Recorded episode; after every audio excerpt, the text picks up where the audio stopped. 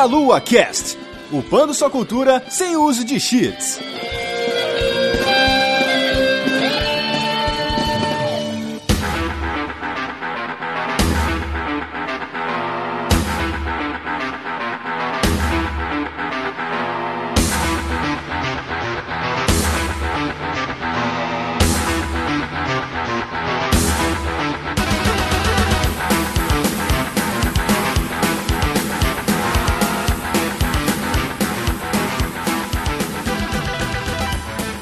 Saudações, queridos ouvintes. Está começando mais um Meia Lua Cast. Eu sou o Renato Seveniani e hoje eu estou aqui com o Babaca Nobre. Boa noite, bom dia, boa tarde, meus deliciosos ouvintes aí. Lembrem-se, se vocês já jogam o Doom clássico, IDDQD e DKFA, hein? Putz. Cheater.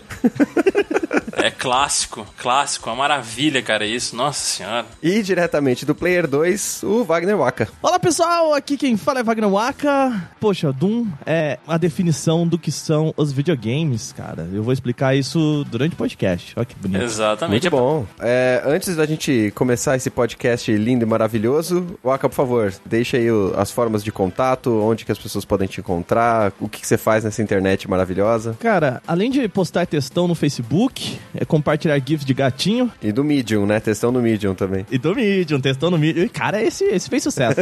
Enfim, cara, escrevo, né? Edito, participo, tenho podcast no Player 2, né? Lá em www.oplayer2.com.br. Então vocês que gostam de games e podcast e, e tudo mais, entra lá e deixa os seus 20 centavos. É, metafóricos ou não metafóricos, a gente agradece os dois, tá bom? Muito bem, muito bem. Seria legal, né? Se desse pra doar 10 centavos. Né? Poxa. Podia, né, cara? Vamos lá, Patreon, vamos conversar. O padrinho só deixa um real, velho. Padrinho, ajuda aí, cara. Ajuda nós. As pessoas não têm dinheiro, 20 centavos é suficiente. Poxa, cara, de 20 em 20 centavos, né? Porra. A gente compra aquele picolé. Se todos os ouvintes dessem um centavo, eu estaria muito feliz já, cara. É, exatamente. Então vamos lá, gente. Ajuda aí. Antes de a gente continuar essa maluquice aqui, a gente tem os nossos recadinhos.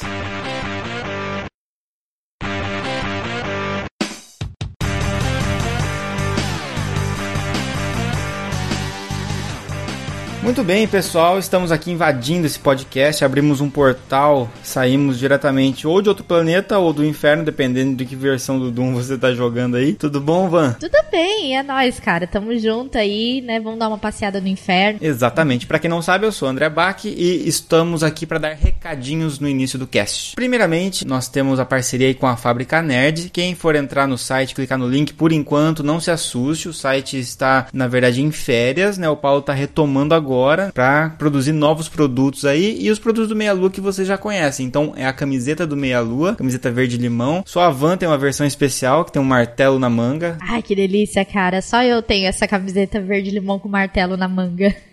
Que delícia, cara. Ai. Muito bom. E além disso, nós temos a nossa caneca e temos a camiseta Old School Gamer, que é a camiseta que o Mário Nakano, ilustrador de Londrina, desenhou. Fantástica. Depois vocês conferem lá. O site tá em férias, mas ele já volta. Próximas semanas aí vocês já vão poder adquirir os produtos. E também, obviamente, deem uma olhada nos demais produtos aí da Fábrica Nerd. Tem muita coisa legal para vocês. E produtos de parceiros também. Tem lá o pessoal do Filmes e Games tem produto lá. O Resident Evil Database lá da Monique também tem produto. Então aproveitem para dar uma olhada aí nos parceiros, né? Exatamente, pra você se sentir mais pertinho da gente, vocês podem vestir a camisa verde limão e espalhar a delícia por aí. Então vocês entrem no site lá da fabricanerd.com.br e adquiram os produtos do Meia Lua, delícia, maravilha. Exatamente. E também, né, dar o nosso recado que, para quem não sabe, nós temos o nosso padrinho. Exatamente, vocês podem ajudar o Meia Lua a partir de um real por mês, cartão de crédito nacional, internacional e no boleto bancário, eventualmente se você não trabalha com cartão. Vocês vão estar ajudando os projetos do Meia Lua a continuarem caminhando, a gente criar novos conteúdos. É só entrar no padrim.com.br barra meia lua e escolher o valor que você quer, se cadastrar lá certinho, é super seguro o site, bem tranquilo. Exatamente, graças a essa ajuda que nós temos tido, né, nos nossos padrinhos, então a gente quer agradecer aqui todos os nossos padrinhos que já contribuem, vocês são fodas. Nós temos um grupo, né, de padrinhos ali em que a gente tem alguns conteúdos exclusivos, a participação em lives, muitas vezes a gente tenta sortear alguma coisa também. Então, obrigado a todos aí que contribuem e quem se sentir à vontade, estamos aqui à disposição. Exatamente, eu- ninguém está vendo, mas eu estou fazendo um coraçãozinho aqui para os nossos padrinhos, dizendo que nós amamos vocês aí, coração. Tem sempre uma recepção delícia lá no grupo. Ai, que delícia, cara. Além disso, obviamente, se você tem uma empresa, se tem um produto que você quer anunciar, quer que milhares de ouvintes por semana aí possam ouvir sobre o seu produto, conhecer sobre o seu produto, né, ou jogo ou qualquer outra coisa assim, você pode anunciar aqui nesse spot onde nós estamos falando agora, eu com a Van. Exatamente, é só entrar em contato diretamente com a Juliana da Agência Protons pelo e-mail juliana@agenciaprotons.com.br e você pode vender seu monange, pode vender seu creme, pode vender seu shampoo, vender o que você quiser aí, entre em contato com a Juliana a É, gente vai lubrificante, um monte de coisa. Exatamente, né? O André, você vai ter que pôr sua espada de samurai pra vender lá, cara, também. Não, não, não. Ela nem chegou em casa ainda. Falando nisso, eu vou ver se ela ficou parada no correio pra poder enfrentar mais demônios É, aqui. exatamente. Vamos lá, André.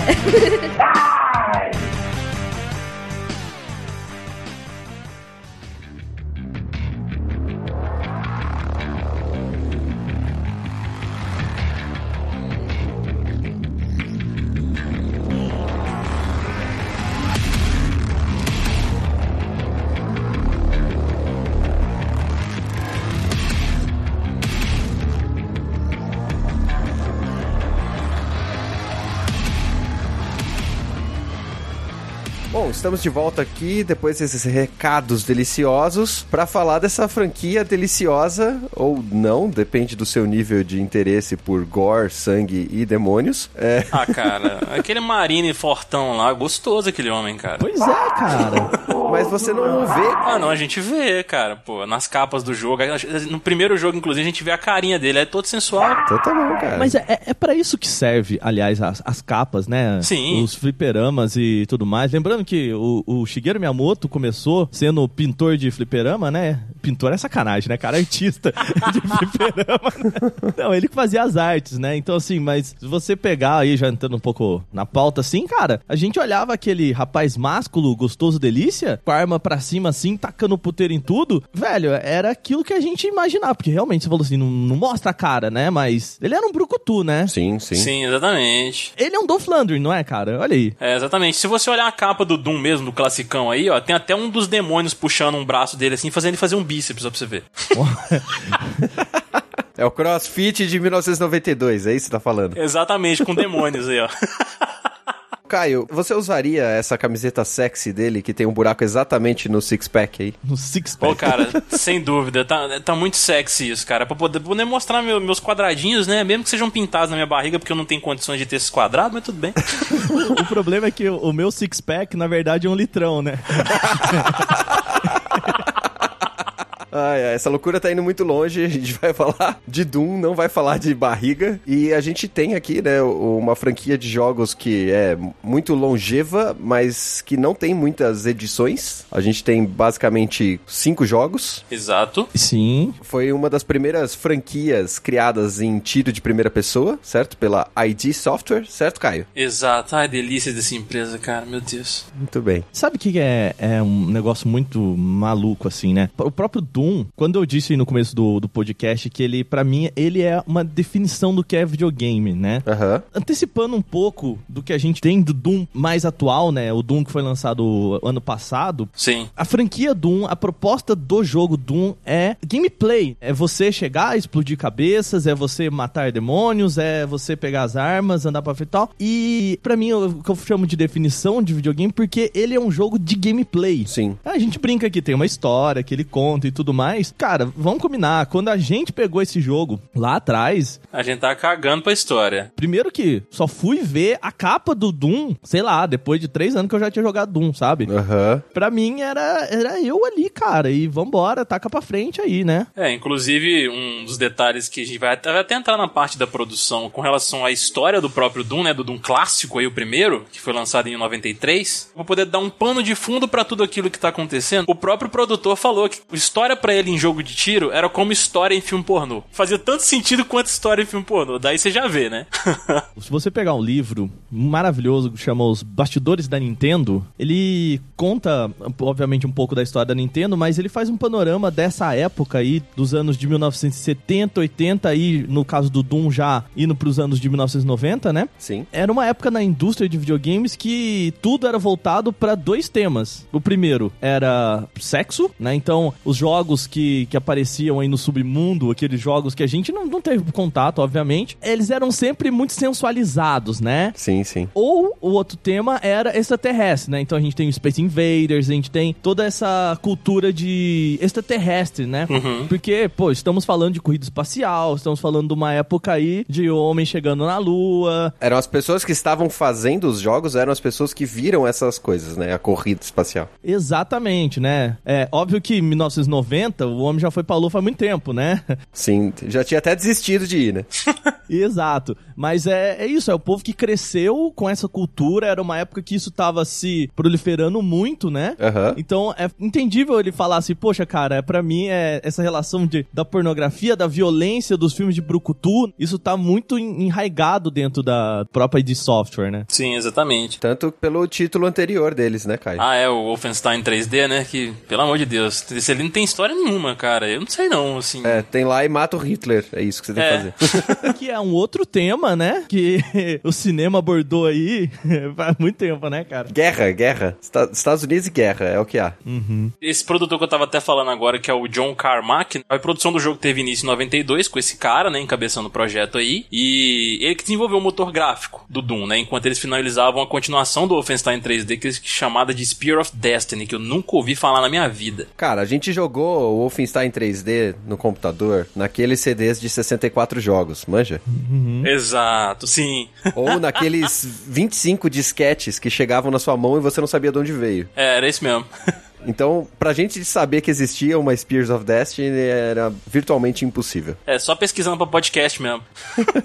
Mas você sabe que é, a história do, do John Carmack, ela é uma puta história fascinante, porque o, o Carmack, a, a base da vida dele talvez não seja nem a produção de games, mas a produção de um motor gráfico, né? Sim. E esse desenvolvimento. É, Esse é o ponto que você falou de o, o jogo Doom ser baseado em gameplay, né? Porque o cara que tava fazendo era o cara que tava fazendo gameplay. É. Sim, é o cara que tava buscando é, programar, né, e tal. O Carmack hoje, ele é CTO, né, que o CTO, ele é o, digamos, o segundo cara depois do, do CEO, né? É o homem de tecnologia da empresa. É o homem de tecnologia da Oculus Rift. Olha aí. Ah, Na verdade, agora é Oculus VR, enfim, mudou todos os nomes e tal. Quando ele entrou nisso, a galera falou, mas cara, o que você tá fazendo aí, né? e, e ele teve que meio que se explicar de, gente, eu sempre fui um cara que tava nos bastidores dos games. Por sorte, eu fiz um jogo que me deixou famoso na indústria dos games e as pessoas me se lembram de mim e associam a jogos, mas a minha parada é tecnologia, ele gosta disso, né? Então, sabe, foi isso que meio que impulsionou os caras, "Vô, vamos fazer um negócio que presta pra jogar, né? Que a gente não tá gostando quem tá vendo. Ah, bacana, cara. Eu não sabia disso, não. Que ele tava trabalhando com a óculos, não. Ele desenvolveu o motor gráfico do Doom, né? Igual a gente já falou aqui. E do Wolfenstein antes, né? É, o mesmo, é basicamente o mesmo motor, né? Exatamente. Que eles deram simplesmente uma evoluída, né? No que foi o Wolfenstein 3D. É, o que todo mundo faz com as engines, né? Eles fazem a versão 1, depois a versão 2, depois a versão 3, vai, vai evoluindo a engine pra poder trazer um resultado diferente, melhor, maior, qualquer coisa que seja, né? Exato. Não à toa, o Wolfenstein tre- tem 3D no nome, né? Sim. Porque eles que meio que criaram essa base da, de você ter um jogo que ele, ele é tridimensional, porque não, você não tem aquela plataforma, aquele jogo chapado, né? Sim. Você consegue virar pra esquerda, direita, olhar pra cima, olhar pra baixo e tudo mais. É motivo pelo qual o cara botou um 3Dzão lá, né? Hoje 3D pra gente é outra coisa, né, cara? Você vê Super Mario 3D, aí você, pô, é, é outra ideia de 3D, né? Mas naquela época, assim, tudo que a gente conseguir dar uma ideiazinha de profundidade, bota 3D. Já tá bom. Sim. Tanto é que uma das grandes inspirações que eles tiveram pra poder criar o Doom é, foram os filmes Aliens e Evil Dead 2, Mortal Kombat mesmo, teve o Grande Dragão Branco como inspiração, exemplo, né? É assustador ele se inspirar no Evil Dead 2, cara. Pois é. E, e olha só, o conceito dos demônios foi é, é, de invasão do inferno, essas coisas assim, acabou saindo de uma partida de Dungeons and Dragons que eles fizeram, cara. Que o planeta no final do, do jogo ficou totalmente infestado pelos monstros. Ele falou, porra, por que a gente não coloca isso no jogo? Enquanto o John ficava programando, tinha um maluco jogando RPG esperando ele terminar a programação, né? Aí quando o cara vinha e falava assim, então, ó, a programação aqui tá pronta, o que, que vocês vão colocar em cima? Aí eles, ah, aquela aventura que a gente jogou ontem era sobre demônios, né? Então, demônios, vamos pôr demônio aqui. É, exatamente aí, ó, tá vendo? Ah, E a ideia do nome do Doom, o Carmack, né, conta que veio de uma cena de um filme estrelado pelo Tom Cruise, A Cor do Dinheiro, que eu não assisti, se eu não me engano. Nossa, cara. Essas referências que os caras têm, puta que pariu, viu? É foda. Ah, mas era, era, era, era o que rolava na época, né, cara? Sim, cara, é, ué. Assim, se a gente fosse fazer um jogo hoje, a gente ia falar, pô, cara, a gente colocou no nosso jogo aqui um negócio de Stranger Things, é... Imagina a galera daqui 40 anos falando assim, cara, que caralho é Stranger Things, cara? Que que é isso? Aí a gente ainda pode mais ir além, porque ainda tem a base no Goonies. Né? Aí fala, então, a gente lembrou dos Goonies. Aí, puta que pariu, que Goonies, que que é isso, cara, né? Mas na época devia ser animal, sabe? Devia ser aquele, aquele filme que se alugava pra assistir com os primos, pra comentar de- no, no RPG e tal, e vambora, sabe? Exatamente. Que é uma parte onde o Tom Cruise ele entra no bar com um taco de sinuca. As pessoas lá perguntam pra ele: o que, que você tem aí? Aí ele responde: Doom. Doom. Pra quem não, não sabe, o filme A Cor do Dinheiro é o Tom Cruise sendo ensinado pelo Paul Newman a jogar sinuca. Nossa. Paul Newman, cara. Que é uma continuação de um filme, acho que dos anos 60 ou 70, onde o Paul Newman era o cara que fazia os, os hustles, né? As trapaças, digamos assim, pra poder ganhar dinheiro jogando sinuca. Então fica aí a recomendação. São dois filmes divertidos. Eu fiquei sacaneando, mas eles são legais. Ah, legal, eu não assisti. É boa, boa época, né, cara, em que a gente tinha filmes sobre esportes que ninguém dá a mínima, né? né? Que não era futebol americano e basquete. que não era futebol americano. É brincadeira, né? Ninguém ia dar a mínima, mas assim, é, não são esportes tão populares, né, cara? E, Sim. e as pessoas vão lá e fazem filmes maravilhosos, né? Sim. E só que deixa a citação aqui para Jamaica abaixo de zero e um filme sobre bobsled. Opa! Sim.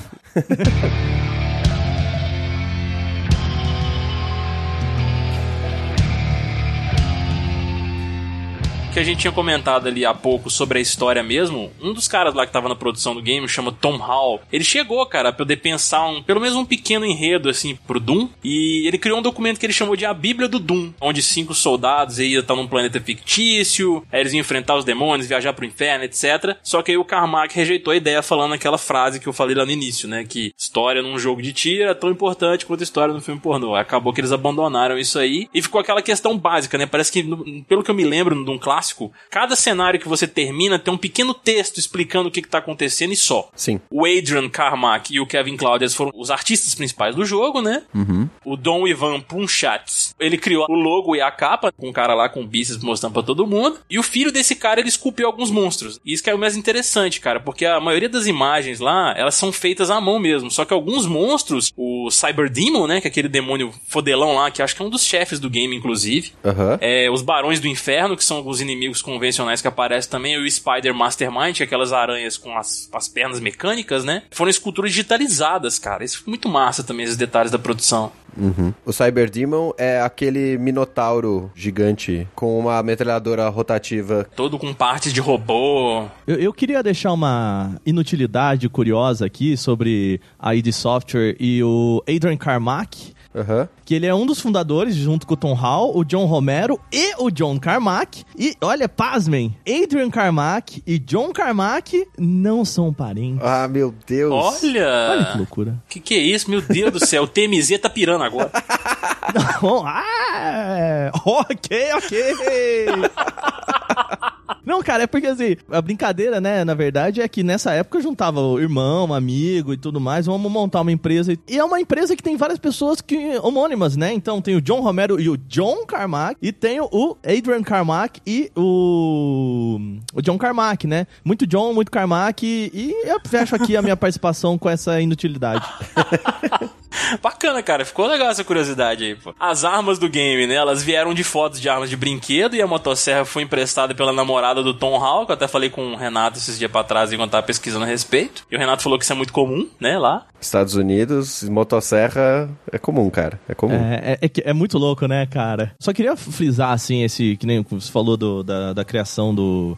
Né, de- desse grupo que criou o jogo e também depois, né, que cria a id Software. Essa dupla, John Romero e John Carmack, eu acho assim que é importante a gente lembrar que eles meio que são Batman e Robin na indústria dos games, assim, né? Eles fizeram muita coisa juntos, brigaram, se separaram, né? Tem essas rusgas aí e tal, mas eu acho que vale a pena você pesquisar aí, conhecer um pouco mais da história desses dois caras e o que eles fizeram juntos. Se eles tretaram, eles não são o Batman e Robin, eles são o Axel e o Slash. Boa, é isso aí, cara. Outra curiosidade, as mãos do, do personagem, né, do fuzileiro, quando você clica no 1 lá e tipo, vem as mãozinhas de poder socar os inimigos, é do Kevin Cloud, cara que tem a, as, as mãos dele ficaram eternizadas no Doom.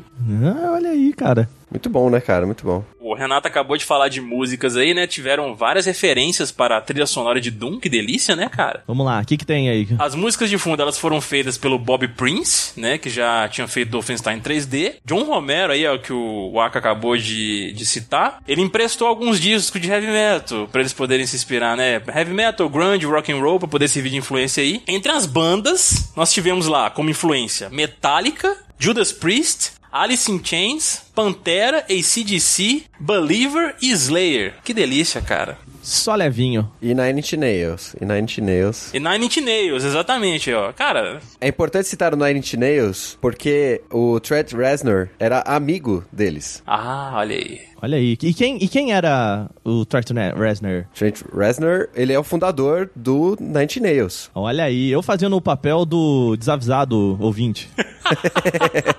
O curioso é que a gente tá falando aqui que essas bandas foram inspiração, referência. Elas estão mais pra quase cópias, mas tudo bem. É, né? É, não, é, as pessoas se, se, se juntam aí, cara. É, se você prestar atenção ali, né, e tal, você, você Lá vai em Minas, saber. a gente chama isso de bem bolado, entendeu? Faz um bem bolado. Boa. E só uma curiosidade aí, rapidinho, no Doom 2, né, eles fizeram uma homenagem à música Smells Like a Teen Spirit, do Nirvana aí, e batizaram ela pra Smells Like Burning Corpse, né, que é cheira como corpos queimados. Que delícia, cara, gostoso. Bom, uma das principais características que distinguiram o Doom aí, né, foi a sua qualidade gráfica, que a gente já falou. Tinha nenhum game na época com, daquela forma e tal, era muito foda, era muito surreal pra todo mundo. E a tecnologia dele ainda serviu de inspiração pra jogos do mesmo gênero, como Heretic, Heretic né? Cara, dá, não dá pra você falar, tipo, Heretic, tipo, e pensar, tipo, ereto ou então erótico, né, velho? É foda. Velho, sem brincadeira, na época que esse jogo lançou, rolava muita piada disso. Qual que é o outro jogo aí, Caio? É Hexen. É, é o Ereto Sexen. Hexen é a continuação do Hackcon. Eu tinha os dois jogos na época. Eu achava bem, bem legais. O, o Exen é muito parecido com, com o Doom, inclusive. O Hexen eu joguei ele no Nintendo 64, cara. Muito bom o jogo. Gostei muito. Você que não, não, não tá entendendo assim, como que é esse jogo que é muito parecido? Sabe quando lançaram Flappy Bird e tiveram vários jogos que eram iguaizinhos a Flappy Bird, só que diferente? É disso que a gente tá falando, entendeu? É aquele jogo que é igualzinho, mas diferente, entendeu? Sim, sim. A, a grande diversão do Exen é que você podia matar os bichos com espadas, uma besta mágica, tinha as mãozinhas do mago e um machado, se eu não me engano. Então ele é- a, a variação é que era mais um jogo de melee do que um jogo de, de tiro. É verdade. O Mago era bom, inclusive. Eu joguei muito com o Mago. Muito foda. E aí, ô Caio, o, o que que fazia o Doom ser tão, tão bonito, tão legal, tão vistoso? É, exatamente. A gente falou das características dele aqui, né? Só citando algumas pra galera ter ideia do quanto, do quão diferente, do quão, né, tipo, do boom que ele fez naquela época. Citando Ed Boon aqui de novo, que delícia, cara. O Doom tinha, tipo, diferenças de altura, né? Já que as salas do Wolfenstein 3D. A gente vai fazer um paralelo aqui das características dele com o Wolfenstein 3D pra galera entender melhor. Pera, pera. Você falou que a gente vai comparar com o Wolfenstein pra galera entender melhor. certo? Exatamente. Só que eles só jogaram Wolfenstein The New Order, sei lá qual é o nome do título do novo. E ele já é muito melhor que isso. Eles não jogaram o Wolfenstein 3D, cara. É, sinto muito, gente. Então pesquisem imagens, por favor. O fato é assim, ó, o Wolfenstein era... Imagina que se você estivesse num corredor. Esse corredor tem altura de 2 metros, 2 metros, 2 metros e meio. Bom, dois metros e meio, né? Vamos, porque o cara é grande. Não, tem que passar. Ah. É, que é um bunker, né? Então pode ser mais É, baixinho, sei lá. Pô, beleza, beleza. Aham. Então tem dois metros e meio ali de altura nessa sala e você tá andando nesse corredor. Imagina que você replica esse corredor milhares de vezes. Não tem escada, não tem porra nenhuma. É só corredores, um ligados no outro. É isso que é o Wolfenstein. Você vai andando reto em corredores que estão é, conectados perpendicular. Só tem quina, não tem diagonal. Exatamente. Certo? Isso é o Wolfenstein 3D. Aí a gente passa pro Doom. Aí no Doom, o que, que os caras fizeram? Eles colocaram salas que tem mais de 2 metros e meio de altura, certo? Então você tem andares, você tem variação de andar, você tem degrau, coisa que é impossível fazer no Wolfenstein. Sim. E você tinha diagonais. É, uma sala não era só quadrada, ela podia ser é, triangular, ela podia ser qualquer coisa. Exatamente, exatamente. O desavisado ouvinte gente pode estar pensando assim, mas, né, é isso? Você tá, então, você tá me falando que o jogo melhora porque não é mais reto, agora, agora tem perpendicular? Não. Então, assim, desavisado ouvinte, é, é o seguinte, cara, quando você joga o Skyrim, por exemplo, e que você entra naquela dungeon pela enésima vez e você repara que aquela dungeon ela tem as mesmas texturas que foi usada na outra dungeon, que foi usada na outra dungeon, e, ah, e os mesmos caminhos, é a mesma carinha, você começa a perceber que o jogo fica cansativo. Então, assim, obviamente que o, o marketing de venda não é. O cara não colocou na capa. Agora, Doom, você joga com paredes não perpendiculares. Compre agora. Não, não era assim, né? Mas, agora que você entrava no jogo, você fala, pô, cara, é, parece que essa sala é diferente daquela atrás. No Wolfenstein, você é, realmente parece que você tava andando no corredor o tempo todo, aquele negócio em looping. Sim. Né? Então é um jogo muito mais difícil de você tragar o Wolfenstein 3D do que o Doom, porque o, o Doom ele te dá a impressão de que você está em ambientes como mais reais. Sim. Porque a, a vida é assim, né? A gente nas casas são diferentes, as quartos têm tamanhos diferentes e tal. Sim. Então isso muda muita coisa, né? É, exatamente, isso aí. Uma outra coisa importante que tinha no de diferença, o Wolfenstein, por exemplo, todas as paredes eram cores sólidas. Então, tipo, era branca, era bege, era preta, era marrom, uma cor só. Você tá naquele corredor, o corredor tem inteiro a parede da mesma cor. Exato. No Doom já tinha textura de pedra, de madeira, de lava. Você já tinha essas variações de formatos, entendeu? É como se você pegasse o Minecraft. Se você tiver no, no treco que é só de rocha, fica tudo igual. Agora, se você tiver na montanha e começa a escavar, quando você acha a água, ele é azul e tem os, os relevinhos lá pra mostrar que tá fluindo a água. O, a lava também é a mesma coisa, entendeu? E, e Minecraft serve como uma boa comparação porque ele é quadrado igual. E, e vou te falar mais, dependendo da sua placa de vídeo, talvez você ainda jogue desse jeito, sem iluminação, sem textura boa, continua desse jeito aí.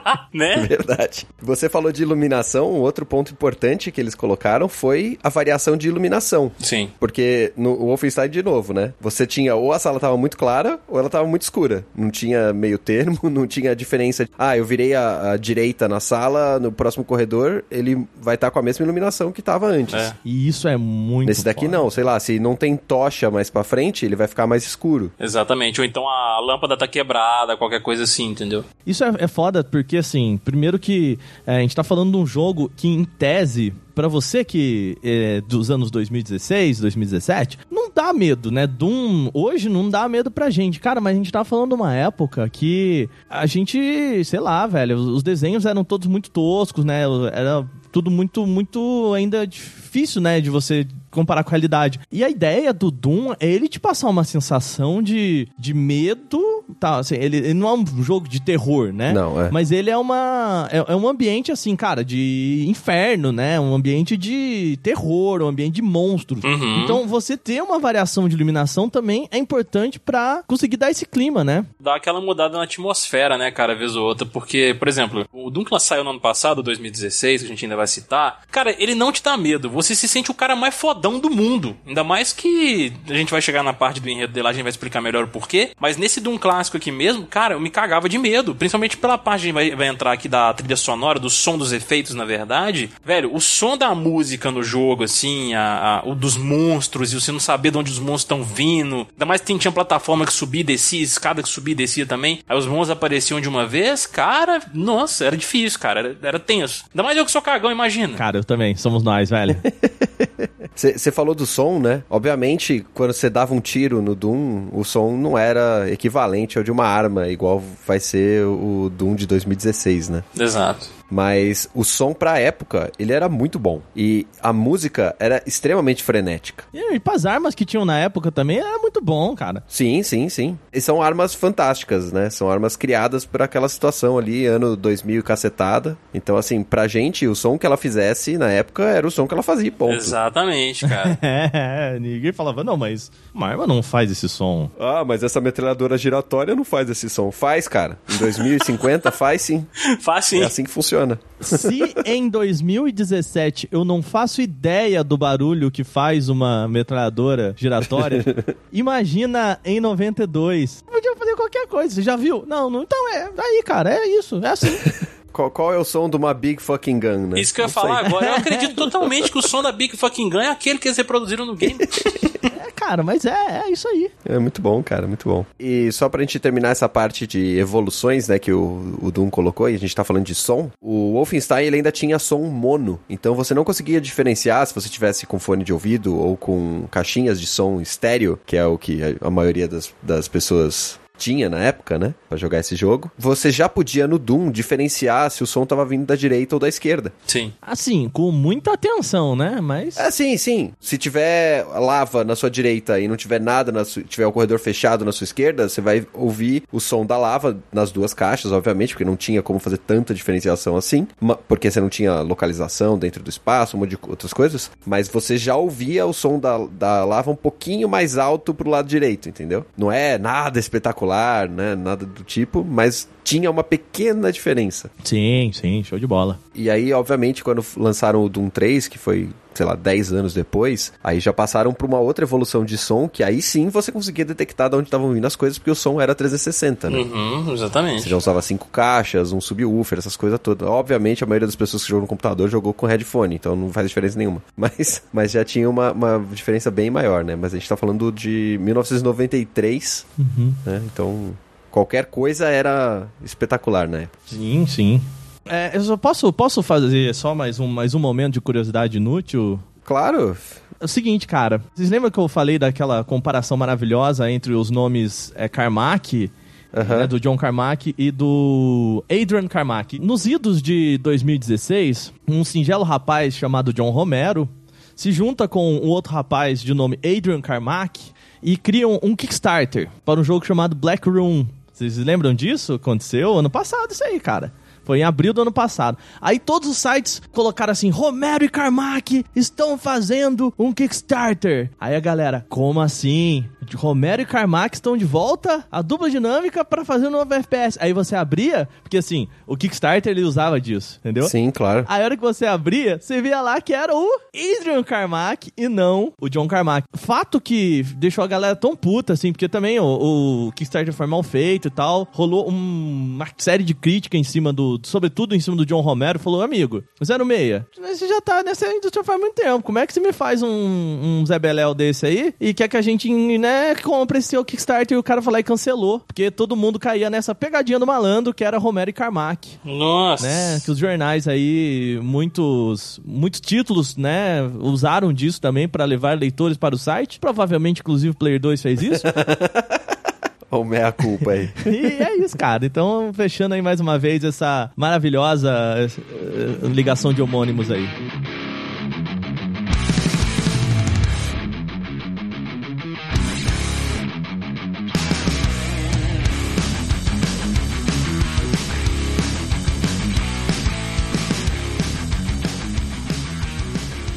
Bom, a gente já falou uma cacetada de coisa aqui sobre produção, curiosidades das pessoas, a evolução que Doom trouxe, né, pros jogos. Sim. Mas vamos falar aqui um pouquinho dos jogos em si, né, da sequência que a gente tem aí Boa. dos cinco jogos. Obviamente a gente começa em 1993 por Doom, simplesmente Doom. Exato. Que hoje a gente chama de Doom 1 porque os filhos da mãe lançaram ano passado o, o simplesmente Doom. Ai, cara, que inferno. Tudo bem, É, acontece. fazer o quê, né? Que é um remake reboot que não é um remake reboot, é uma loucura. Na verdade, foi meio que um reboot mesmo, porque. Chega lá daqui a pouco, peraí. Caio, você quer falar da história aí do Doom, não? Ah, vamos lá então. A história do Doom. Não, não tenho o que falar, história gente. complexa do Doom.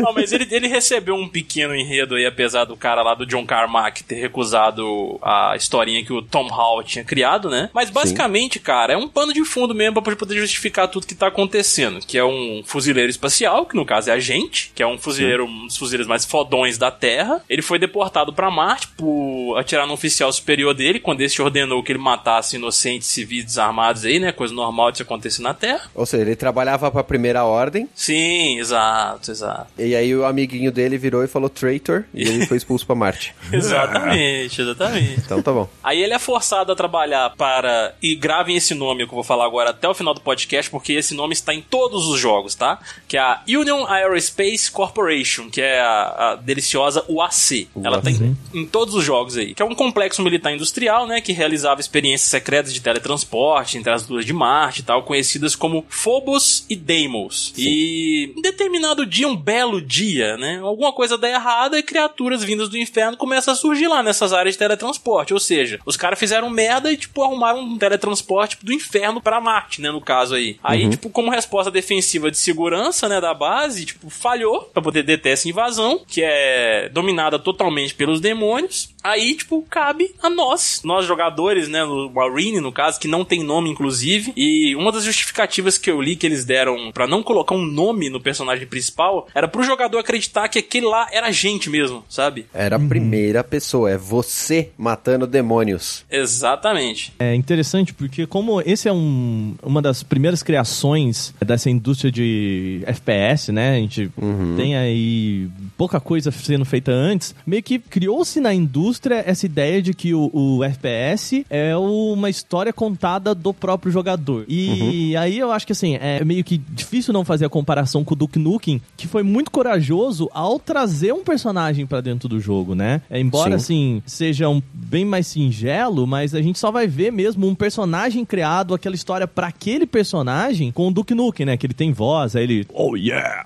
Sim. Shake it, baby. É, ele faz umas vozes assim de canastrão, né? E tal. É. E, mas assim, é, a ideia é, vai, cara, vai lá, fera, é você. É você como se você estivesse lá. E agora a gente volta a ter isso no óculos de realidade virtual. Sim. Agora é você de novo, sabe? É. E a tarefa no primeiro Doom é você escapar vivo, cara. Eles mandam uma equipe lá em Marte pra poder investigar o incidente e tudo mais e tentar dar um jeito no problema. Todo mundo morre, só sobra você e você tem que escapar vivo. Uhum. Basicamente é isso. Por isso que eu falo, isso é videogame. Sabe, ó, é o seguinte, toma esse controle aqui, escape vivo.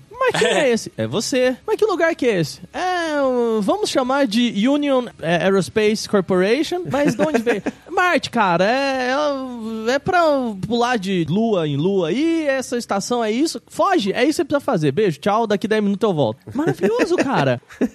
Lindo. Pois é. É tudo que você precisa saber, velho. E essa questão até que você falou do personagem aí, o Aka deles darem uma identidade e tudo mais, como foi no Duke Nukem, eles fizeram isso no Doom, porém eles só fizeram isso ano passado. Porque eles não deram um nome pro personagem principal, mas eles deram meio que um rótulo pra ele. A gente vai chegar lá ainda na questão do enredo. Então isso já, tipo, tirou um pouco daquilo ali que a gente é o cara que tá jogando. Não, tem uma historinha por trás ali agora dele, sacou? Sim, sim. Ô, Caio, vou fazer a minha parte como citador de mitologia nesse podcast. Olha aí. Opa, manda. Bem rapidinho, a gente tem a história se passando no planeta Marte, certo? Isso. Marte era um deus, olha só que bonito. Deus da Maravilha. guerra, Ai. deus da batalha. Ai. Rola certo? na boca miúda que ainda é. Né? Não mentira, ele depois de God of War. É, pois é, eu ia falar isso agora. Pra mim sempre será o Kratos. Bom, de qualquer forma, as duas luas de Marte receberam nomes respectivos à mitologia, assim como o planeta. Hum, olha aí. Phobos e Deimos são os filhos de Marte na mitologia. E o Phobos significa medo, fobia, sabe? Sim, sim. Muito bem. E Deimos significa terror. Olha Eu aí. acho que um jogo de tiro onde você tem que matar demônios e você está em Marte, então você está em guerra contra o inferno e você tem que enfrentar os seus medos, o seu pânico e o terror dos demônios, eu acho que cabe bem, mesmo que eu acredite que eles não pensaram nisso na hora de fazer o jogo. Exato. Ah, eu quero acreditar que sim, cara. Porque olha, olha que delícia. Olha que Ficou crocância. bem melhor agora, né? Ficou bem ficou, menos ficou bem mais raso. gostoso. E pra, ficar, e pra ficar melhor ainda, cara, Deimos é o nome do irmão do Kratos no God of War Ghost of Sparta. Que lindo. Olha só. Olha aí. Olha é só. que Então. Kratos é filho de Ares? Pois é. Fica aí a pergunta para o desavisado ouvinte. É. E não foi então uma derrubada do deus da guerra, foi só um nepotismo. Pois é, então. Foi golpe, né? Golpe. É dito que Kratos é filho de Zeus, mas não sei, né? Muito bom, muito bom. O que vocês lembram de jogar Doom, já que a gente tá falando do primeiro jogo aqui? A gente falou que ele revolucionou em muitas coisas, né? Principalmente em questão de elementos, assim. Então, Sim. todas aquelas questões, tipo, ele tinha um arsenal de, tipo, nove armas que você podia utilizar no jogo. Tipo, ah, Aham. não precisa citar todas aqui, todo mundo já conhece bem, eu acho. Pistola, shotgun, metralhadora, arma de laser, a bazuca, a Big Fucking Gun aí, clássica. Tinha a motosserra também, que era uma delícia, sempre foi, né? E sair na mão. É, e sai na mão, exatamente. E a famosa, essa aí merece um destaque, espingarda de dois canos. Essa era uma delícia de usar, sempre. entendeu? Pingada de cano duplo cerrado. Exato. Nossa, delícia, cara, gostoso. e você tinha elementos como, por exemplo, você pegava itens pra poder aumentar sua armadura, você tinha itens pra poder recuperar seu HP, tinha as famosas key cards, né, azul, amarela e vermelha pra você abrir as portinhas. Então, assim, esses elementos eu acho que foram alguns dos poucos, né, do Doom que influenciaram em outros jogos depois. Não sei se vocês lembram em outros aí. Ele já pegou um pouco disso do Wolfenstein, né? Desse Sim. negócio de abrir porta, que tava trancada, etc. Ele já puxou dali, né? Exatamente. E você sabe que uma curiosidade, eu acho que em relação ao lançamento do Doom, eu acho que isso vai ser recorrente na indústria dos jogos pra PC, algo que a gente não tem hoje, mas eu imagino naquela época. O que que acontecia? A galera fazia o jogo, você essa turminha aí, filho, é um bando de amigo que jogou RPG, pensou numa ideia. Ah, um falou assim, ó, eu estou aprendendo a programar aqui, vamos fazer, vamos, vamos tentar.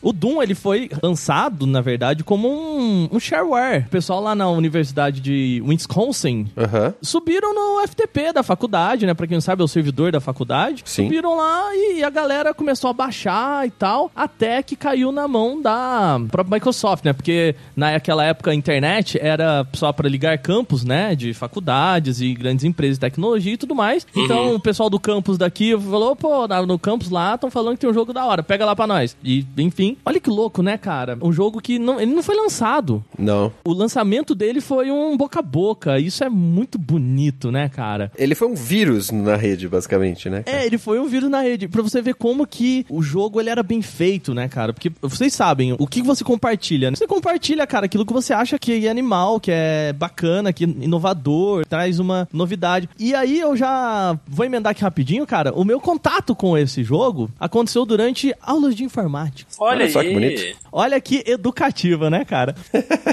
é porque eu estudava numa escola que, gente, eu imagino aqui, sei lá, em 90 e pouquinhos, devia ser difícil contratar um professor de informática, que, enfim, só ensinava pra gente qual que era a diferença de memória RAM e memória ROM. Sim. Eu tive 20 aulas de qual que é a diferença de memória RAM pra memória ROM, e assim, nunca usei essa merda. Eu e o Caio não podemos dizer a mesma coisa. Pois é. Mas vocês tiveram essa aula também, né? Oh, A gente teve na faculdade depois também. inclusive, é. E aí, cara, eu lembro assim, o professor faltava, né? Não, não tinha professor pra dar aula pra gente, ele ligava o computador com os joguinhos que tinham lá. E, velho, 40 minutos de molecada se matando lá no joguinho. E, obviamente, que eles não sabiam quais eram os jogos que estavam lá, né? Alguém, É. algum maluco, às vezes levava pro colégio. E, esse, e a mesma história, cara, porque alguém levava aquilo pra gente, né? Ninguém chegava com o mais novo lançamento em Doom, olha aqui, vamos jogar. Não, era tipo, ah, alguém botou no computador e a gente abriu. E era muito É. louco, cara. É o que tem pra hoje. E é, e você acha que hoje você passaria isso num colégio, né? Você ia testando no Facebook na hora, velho. Foto, pá, olha que absurdo. Essa escola está criando adoradores do diabo. Tá, olha aí, toca uma versão ao contrário de Smell Like Teen Spirits, dá pra perceber? Olha isso. é, filho, coisa louca, satânico. Muito bom. Bacana. Eu não tenho recordação da primeira vez, não tá na minha memória. Eu lembro de ter jogado no computador e tal, de ter chego na minha mão de alguma forma, mas eu não me lembro. A coisa que eu mais me lembro de ter jogado Doom foi jogar a versão de Super Nintendo. Ah, é verdade, verdade, cara. Nossa. E foi com essa situação que eu vi a capa do jogo pela primeira vez. Ah. Que não é exatamente a mesma capa, mas. É verdade. Pô, Eu interessante, lembro cara. disso, cara, que o Super NES foi o que me colocou a capa do Doom na minha frente ali. E o jogo passou a existir como algo além de um disquete que chegou na minha mão, sabe? Sim. Olha aí, cara, eu não lembrava qual- da, da relação, porque, que- como eu falei, eu, eu tive acesso a isso no computador do colégio. Então, tipo, cara, capa não, não existia, né? Não, não ficava lá É. caixinha nem nada. Tava meio na- por baixo dos panos ali. Mas eu acho que foi na famosa locadora que ficava todas as caixinhas lá vazias, né? Pra você alugar aquela caixa vazia. E verdade, realmente, cara, ali que tinha o nosso querido Dolph Lundgren fazendo bíceps e atirando pra cima e segurando várias balas, assim. Cara, é brucutu, coisa linda. Coisa linda. Léo Stronda, velho. Léo Stronda. Vocês Vou sabem do que eu tô o programa falando. agora. Ai, caralho. Só um outro detalhe rapidinho sobre a jogabilidade que eles implementaram também, que foi levado para os outros jogos, eram os power-ups, né? Que tinha, cara. Tinha o Berserk Mode, que você, quando pegava, você, tipo, utilizava só os punhos pra poder bater. Tipo, era como se fosse um, um Bloodlust, sabe? Um ser de sangue, você ia, tipo, dilacerando todo mundo só com os punhos. Eu não me lembro bem se foi no Doom 1 ou no Doom 2, mas tinha um que você ficava invulnerável por um tempo também. Eu acho Sim, que esse Berserk ele só te deixava mais forte, não te deixava invulnerável. Eu acho que tinha um próprio pra invulnerabilidade também. Ele aumentava a sua saúde em- pra 200%, não era? Isso, acho que era uma coisa assim, cara. E os monstros, né, cara, famosos aí, tipo, tinham os zumbis fuzileiros, os soldados nazistas, o Cavaleiro do Inferno, famosão aí também, os Mancubus, que acho que chegaram a entrar só no Doom 2, no, Doom- no primeiro Doom não, não tinha, já fica uma curiosidade do Doom 2 também. Mas aqueles demônios lá que eu esqueci o nome deles agora, que eles tacam as bolas de fogo, tinha o Ink Demon também, que é aquele demônio rosa, que em grande quantidade faz um estrago fudido. Então, nossa, muito bom, cara. Os monstros do Doom, eles são muito clássicos, assim. Todo mundo que, pelo menos na nossa época, né, que joga o Doom 2016, ou pelo menos vê o nome, tipo, lembra. Sim. É muito bom. É legal, né? Porque os itens. Tinha itens por nível. Sim. Tipo, você tinha 3, 4 itens de cada tipo, cada um te dava, sei lá, um dava 10%, outro 25%, outro dava 50%, outro dava 100%. Aham. Então você tinha essa escala também. Então você tinha que saber quanto que você podia tomar de dano pra garantir aquele item que tava na sala. Se você pegava o item antes ou depois de, sei lá, matar meia dúzia de demônios, você tinha que ficar pensando um pouquinho nisso, né, na hora que você tava jogando. Sim, exatamente. Não fazia sentido você ir lá e pegar um item que você não tava precisando, né? Tipo, você tá com 100 de armor e 100 de energia e você vai lá e cata mais armadura. Não faz sentido, ele não vai passar pra 120%.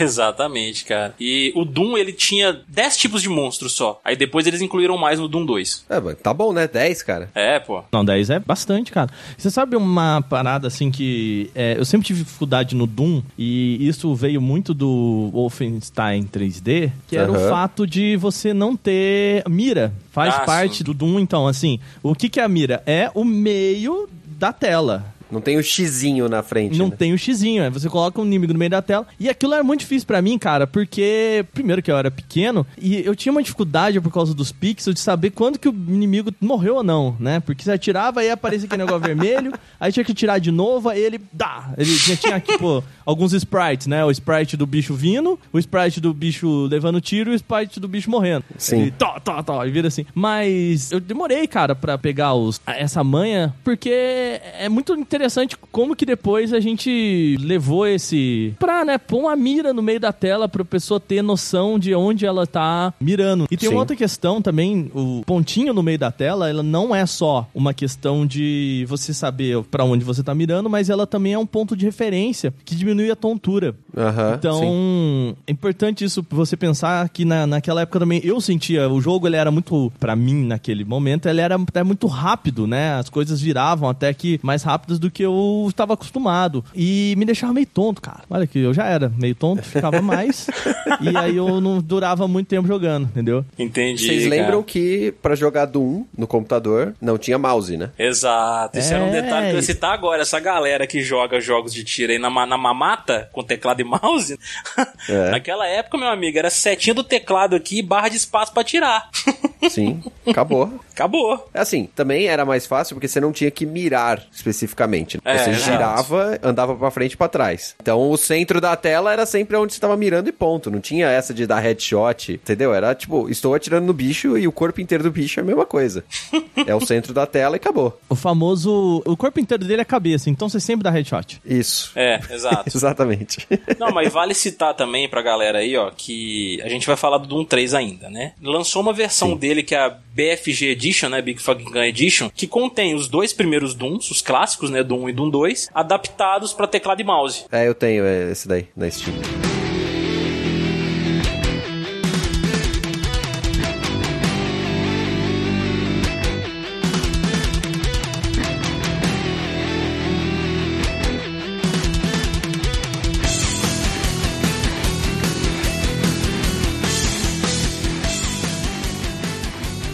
Bom, a gente tá falando do como era o Doom 1 Sim. original, que saiu pra PC, depois saiu pro Super Nintendo, etc. Você sabe por que, que não tem um na frente, né? Porque essa hora que você fala Doom, já tem um implícito, entendeu? Doom. Boa, né? Puta merda, cara.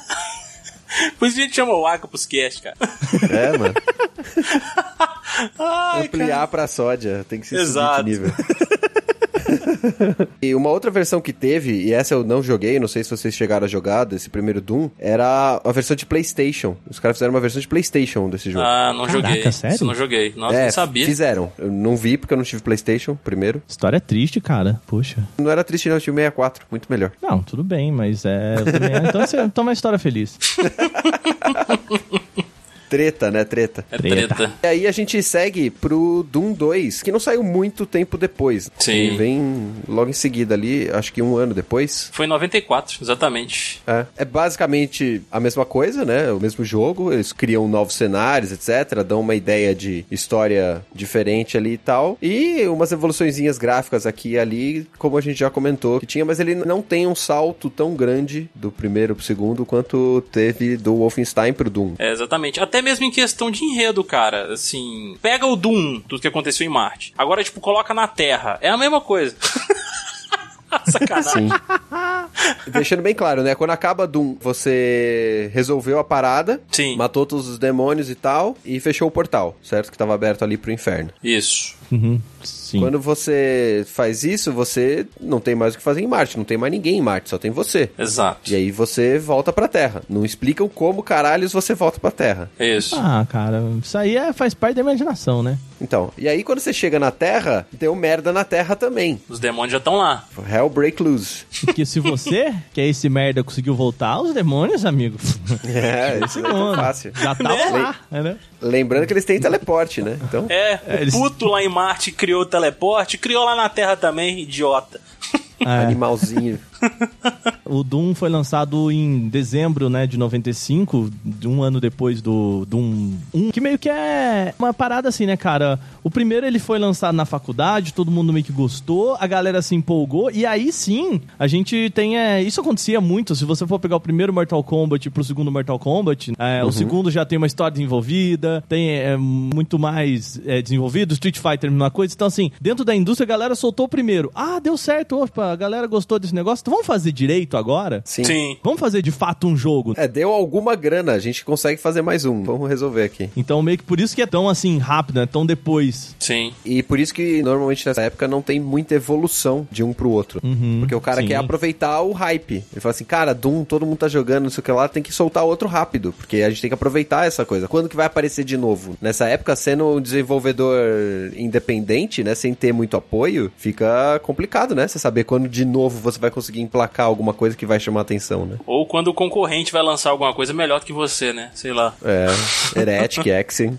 É, né? É, isso aí, ó. Voltando aqui um pouco pra história, eh, você chegou na Terra, tá tudo lá fudido, eh, ocupado por demônios, etc. E você assume que, como você conseguiu resolver a parada em Marte, você consegue resolver a parada na Terra. Mas claro. E você tem que resgatar e salvar a população da Terra, que ainda tá viva, levando elas por um ponto de transporte, né? Onde eles entrariam numa nave e seriam retirados da Terra, ou só colocado em órbita, qualquer coisa do tipo, até a parada na Terra ser resolvida. Sim. Só que essa base de transporte, ela tá cercada pelos demônios, né? Protegida lá com campo de força, esse tipo de coisa. E você tem que ir lá, invadir tudo e desabilitar o campo de força, liberar, matar os demônios e fazer com que a galera vá embora. Mas o jogo não termina aí, né? Isso. Quando você faz com que a galera vá embora. Você descobre que tá tudo infestado por demônios, tudo mesmo, e que tem um portal no submundo ali, né? na- da Terra. Eles descobrem a existência da fonte que originou a invasão demoníaca na Terra. Isso, isso. Ele descobre de onde veio esses putos. Exato. Exatamente. Esse é o termo técnico. Exato.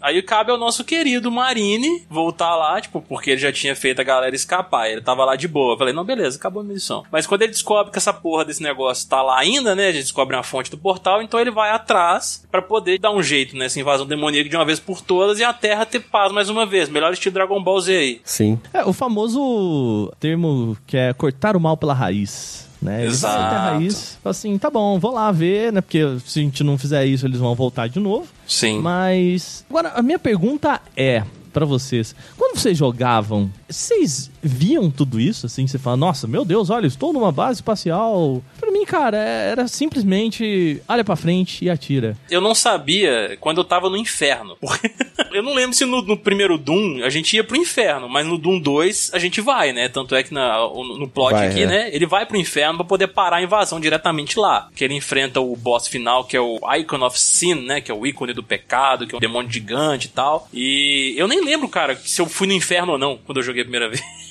Ah, também não, tenho a menor ideia. Na verdade, eu não- eu não lembro se na época o primeiro Doom eu cheguei a terminar, sabe? sim, sim.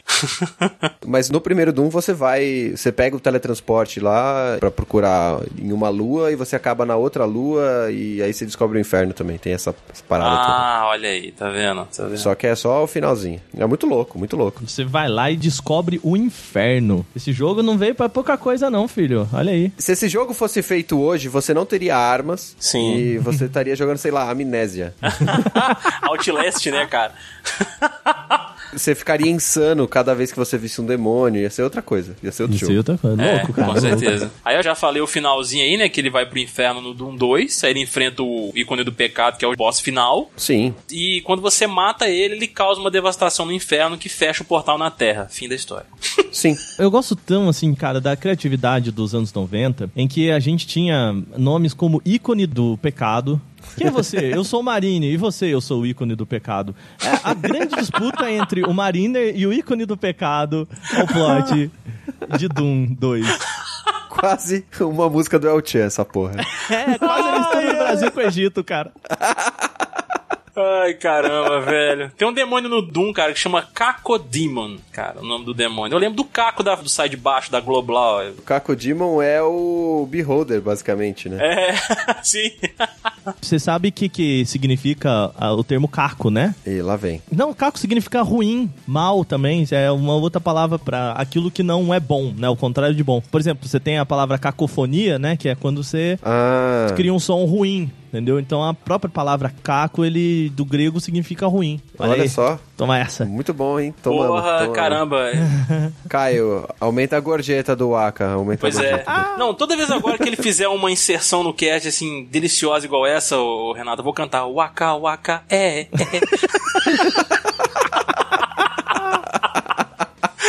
Era tudo que eu queria. Eu vim aqui pra isso.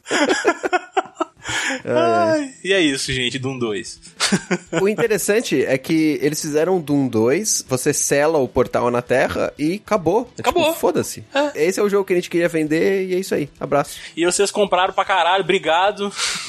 Vamos combinar que a Terra já tá tudo fodida. Não tinha mais ninguém. E Esse cara fez isso pra quê? Ah, sei lá, sentimental, cara, é sentimental. Isso aí, eu quero terra só. Eu quero essa terra é um espaço muito, é, muito pequeno para nós dois.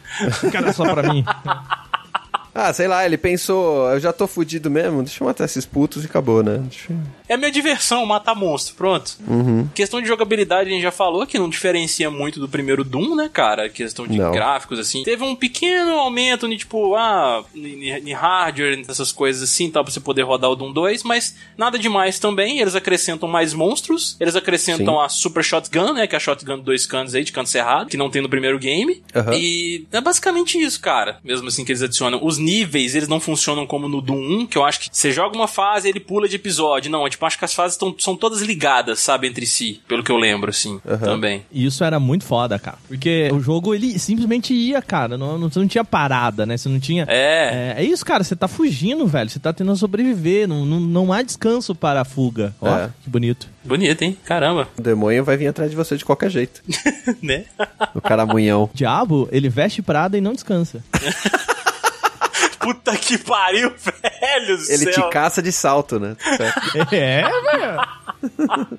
É, isso aí. Caralho, velho. Muito bom. Uma outra coisa interessante, só pra fazer a ponte, é que assim como o Wolfenstein deu origem ao Doom como evolução técnica, o próximo foi o Quake. Em Sim. 96 eles lançaram o Quake como a evolução daquilo que eles estavam fazendo no Doom, mas pra tentar fazer algo um pouco diferente. Exatamente. E a gente sabe qual é o sucesso de Quake na década de 90, né, cara? É um arregaço. Nossa, regaço mesmo, cara. Faremos um cast dele ainda. Quem sabe, quem sabe. É. E sabe o que, que é o mais foda, assim, rapidinho aqui, da ID Software, basicamente, cara, eles lançam um jogo por ano. É muito É louco, assustador, cara. né, cara? Sim. 93 Doom, 92 Doom 2, 95, ah, 96 o Quake, 97 o Quake 2. Você fala, nossa, cara. Desde 88, eles vêm lançando jogos. Uhum. Em 91, eles têm 1, 2, 3, 4, 5, 6, 7, 8 jogos em 91. Só isso. Aí em Só 92 eles têm o Wolfenstein. 93 eles têm dois jogos, sendo que um deles é Doom. 94 eles têm o Doom 2. 95 eles têm o Ultimate Doom, Sim. que é basicamente a mesma coisa. Uhum. 95 ainda eles têm o Master Level of Doom 2, que é uma expansão. E 96, 97, 99 tem Quake. É. Então, assim, até 97 é minimamente um jogo por ano. Aí tem o pulo de um ano ali pro Quake 3 Arena e um, mais um ano pro Team Arena, que é o, a expansão ali, né? Sim. E o Doom 3 só vem em 2004, 10 anos depois, assim, do Doom 2. Então, os caras estão na loucura desenvolvendo o jogo. É, cara. Muito bom, muito bom.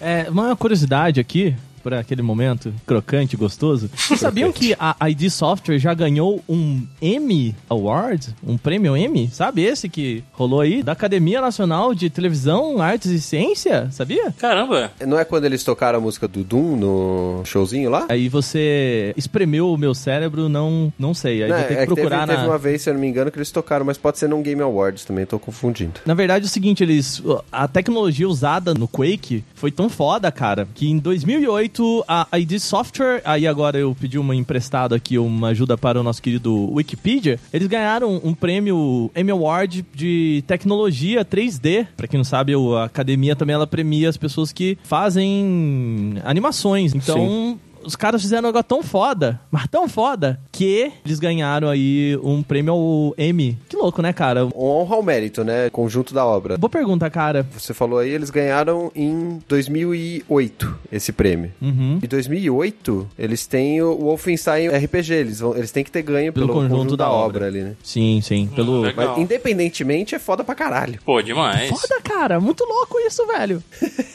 Boa, Tá legal. vendo? Não é só a Shakira que ganha. ele. É, ó. Waka, Não é. waka, é, é.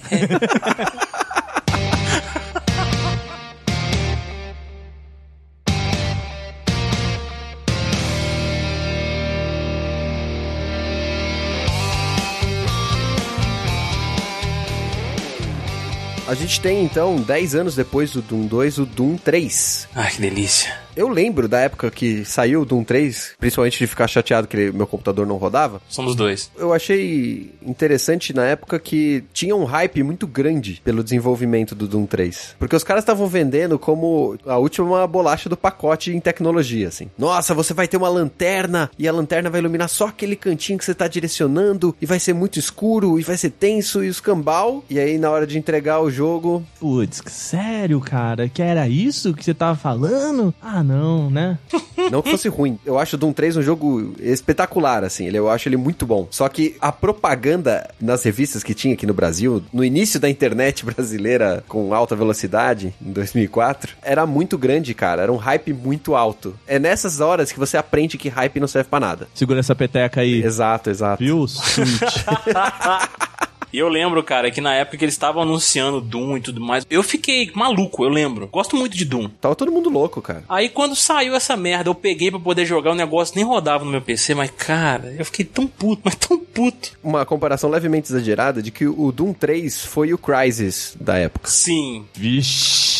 Aquele jogo que você precisava da máquina mais fodelona do mundo pra poder jogar, sabe? De tão tecnológico que era o bagulho. É, exatamente. E eu coloco o Doom 3 hoje nesse computador meu pra poder rodar, que o negócio roda leve, eu falo, chupa.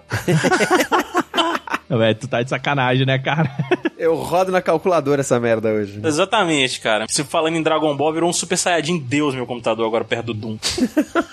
Mas ele é bonito, né, cara? Eu achava ele bonito, achava ele legal, gostosinho, crocante. Não? É lindão o jogo. Não, o Doom 3 é muito bom, cara. O que eu reclamava dele mesmo, assim, na época, era dele ser muito pesado pros computadores da época ali, né? Com certeza teve o fato de que a gente estava jogando em máquinas que não suportavam Doom 3. E a partir do momento que você tem que desligar a shading, você tem que desligar textura, você tem que desligar anti-aliasing, o jogo ia perdendo muito, assim. E aí voltava naquele negócio que a gente falou, né? Sem luz, sem nada. É, e a partir do momento que você tinha que chorar pro seu pai pra ele comprar peça nova pro seu PC e ele falava que não, aí você xingava ainda mais o Doom. Sim.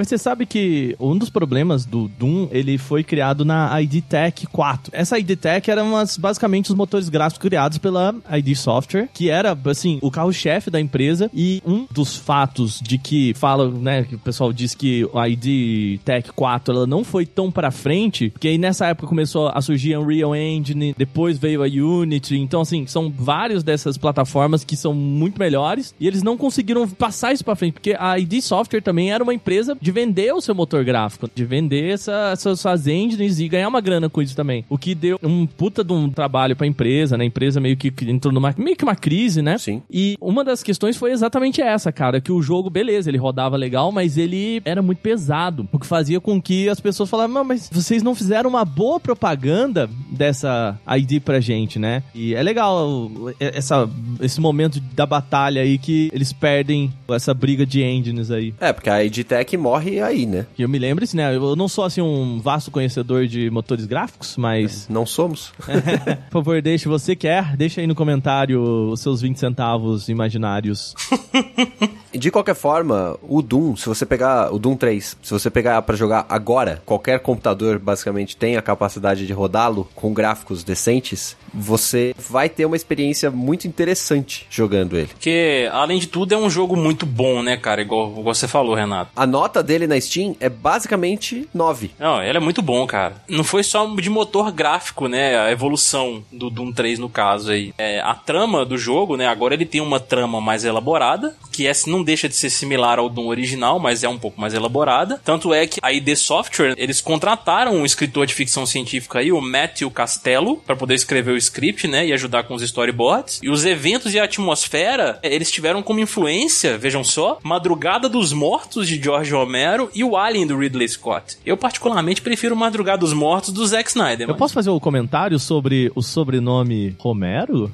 Claro. Porque já tivemos dois Carmaques, agora são dois Romeros, cara. É muito. Cara, essa história ela é muito homônima. Desculpa o nome seguro.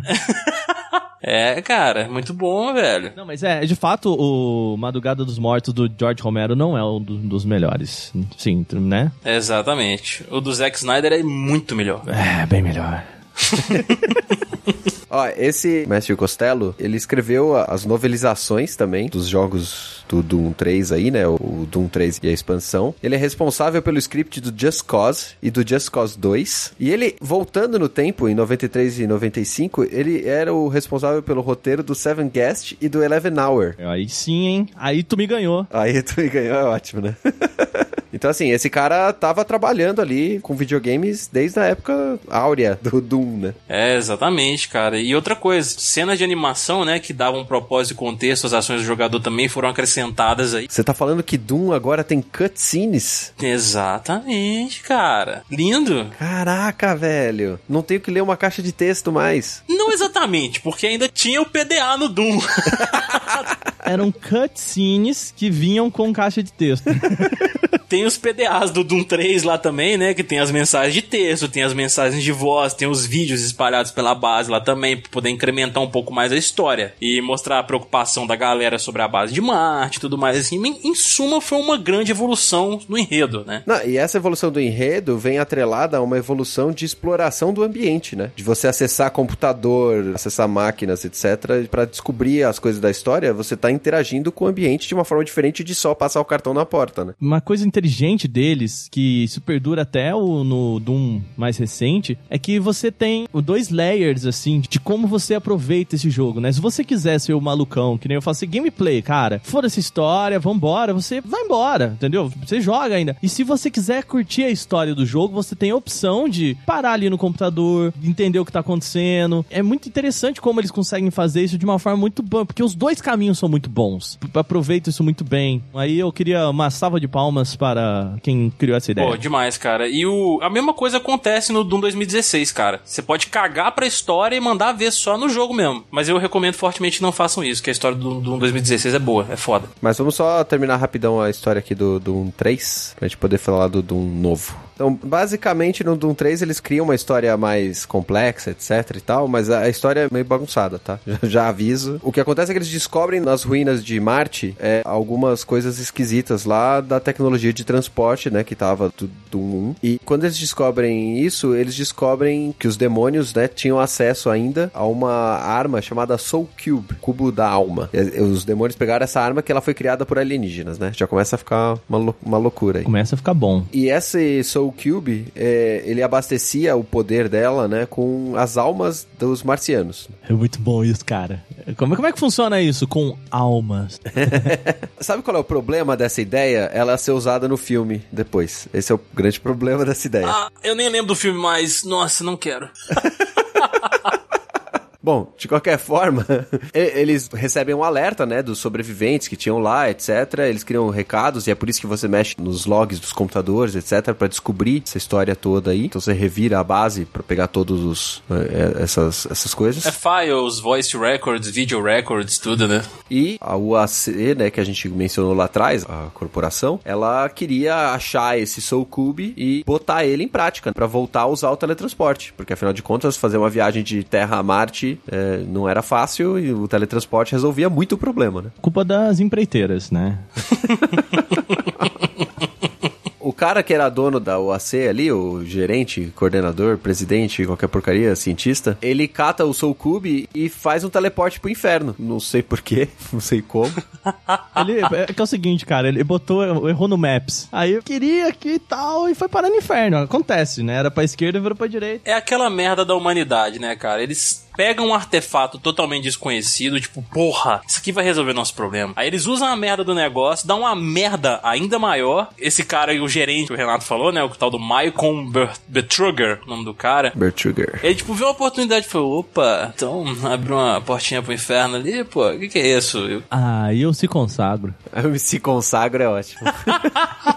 E ele faz um acordo com os demônios, né? Porque se ele já tá lá, ele não quer se fuder, ele faz o acordo. E eles atacam essa base ali, todo mundo que morre vira um tipo de zumbi. E aí mandam um time de fuzileiros lá pra resolver a parada. E obviamente que todos menos você, o jogador, é morto, certo? E aí você começa a jogar nessa, nessa zona aí pra matar mais demônios. Exato. E zumbis agora. Sim. É, basicamente isso, cara. A história do Doom 3, ele, ele se assemelha, como a gente já disse lá no início, a do Doom original, porém com essas pequenas mudanças, com a adição do Soul Cube, que eles utilizam pra poder criar essa tecnologia de teletransporte, abre um portal pro inferno, dá tudo errado, vai tudo pra merda e você tem que resolver.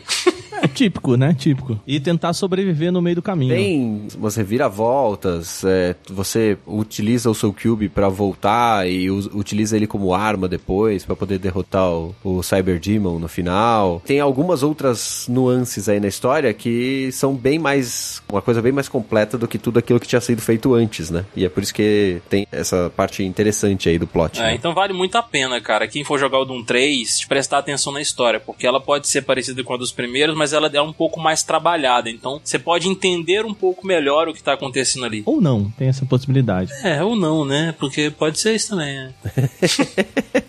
Doom 3 custa 20 conto, certo? Olha aí! Com a expansão. Tá baratinho, cara. E na nuvem, a Big Fucking Gun Edition custa 40 hum, lelecos. 40 lelecos. Mas essa é a edição Motherfucker. Com Doom 1, Doom 2, Doom 3, Resurrection, dos Lost Mission, Lost Levels, essas porra toda. É, vem tudo, cara, o pacotão. E falando rapidamente da jogabilidade, né, galera, que não foge muito do que a gente conhece do Doom, que é passar por labirinto cheio de monstros, procurar entrada pra próximo nível e tal, só que ao contrário dos anteriores, você tem alguns personagens amigos também, e a inteligência artificial, ela é um pouquinho mais sofisticada, mas assim, por que que eu falo um pouquinho? Porque os monstros, eles continuam no modo kill, kill, kill. Eles vão tudo pra cima de você do mesmo jeito. Só que os soldados zumbificados lá, porque você enfrenta soldados comuns, e tem hora que você enfrenta alguns soldados que têm metralhadoras também que atiram em você. Então eles escondem em caixas, sabe? Se movimentam pra outros lugares, tudo mais atrás de parede. Então fica um pouquinho mais desafiador. Porém, os monstros continuam daquele qualquer jeito, né? É, a gente tá falando de 2004, né, cara? Então, melhorou, mas ainda não tá do que a gente tem hoje, né? Tá bem longe, né? Tem 13 anos aí já. Exatamente. E são 12 armas no Doom 3 também, inclusive a nossa Big Fucking Gun. É, se mantém, se mantém. E eles não colocaram no Doom 3 a shotgun de canto cerrado. Só veio na, na expansão. Filhas da puta.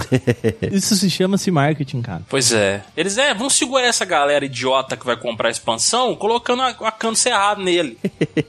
eu vou confessar que eu fiquei numa decepção filha da puta quando eu joguei o Doom 3 e não veio a minha linda shotgun de canto cerrado. Nossa, eu fiquei muito puto. Aí você teve que fazer, né, esse esforço, sacrifício aí. Sacrifício.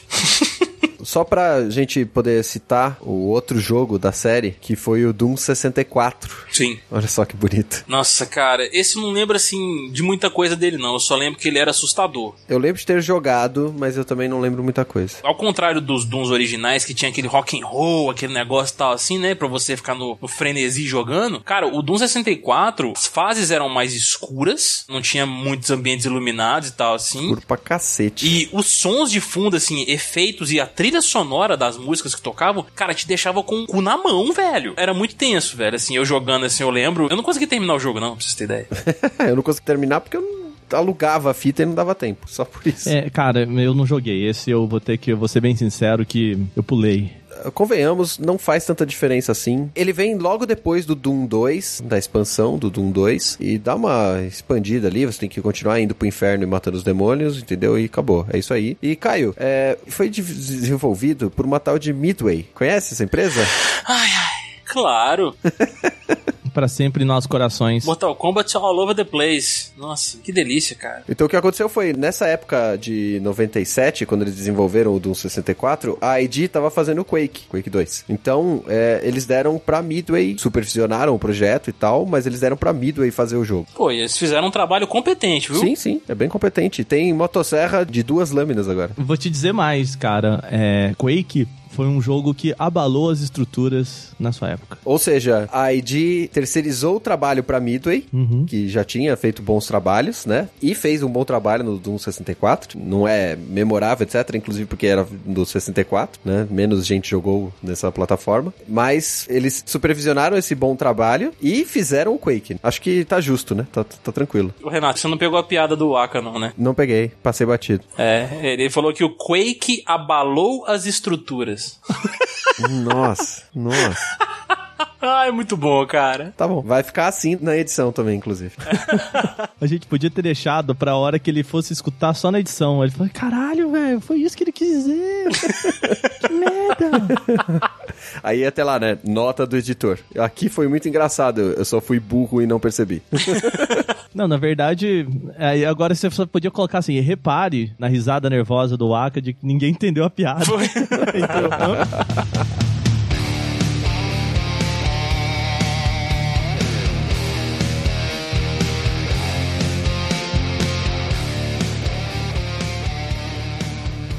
Pra gente terminar aqui o âmbito dos jogos de Doom, a gente tem o Doom 2016. Exato. Que delícia, cara. Vem, enfia sua bazuca em mim, cara, vem. Mas eu vou deixar vocês dois falarem sobre Doom 2016, porque eu joguei, sei lá, 40 minutos. Porra, como assim, velho? Não, cara. Tá errado isso aí, mano. É, então. Mas digam aí. Eu tenho uma relação de flerte com o Doom, que ela é mais ou menos assim, cara. Comprei recentemente um Xbox One S, né? Tem que falar devagar, porque senão, né, cria esse, essa cacofonia, termo que aprendemos nesse podcast. É um Xbox One sexy.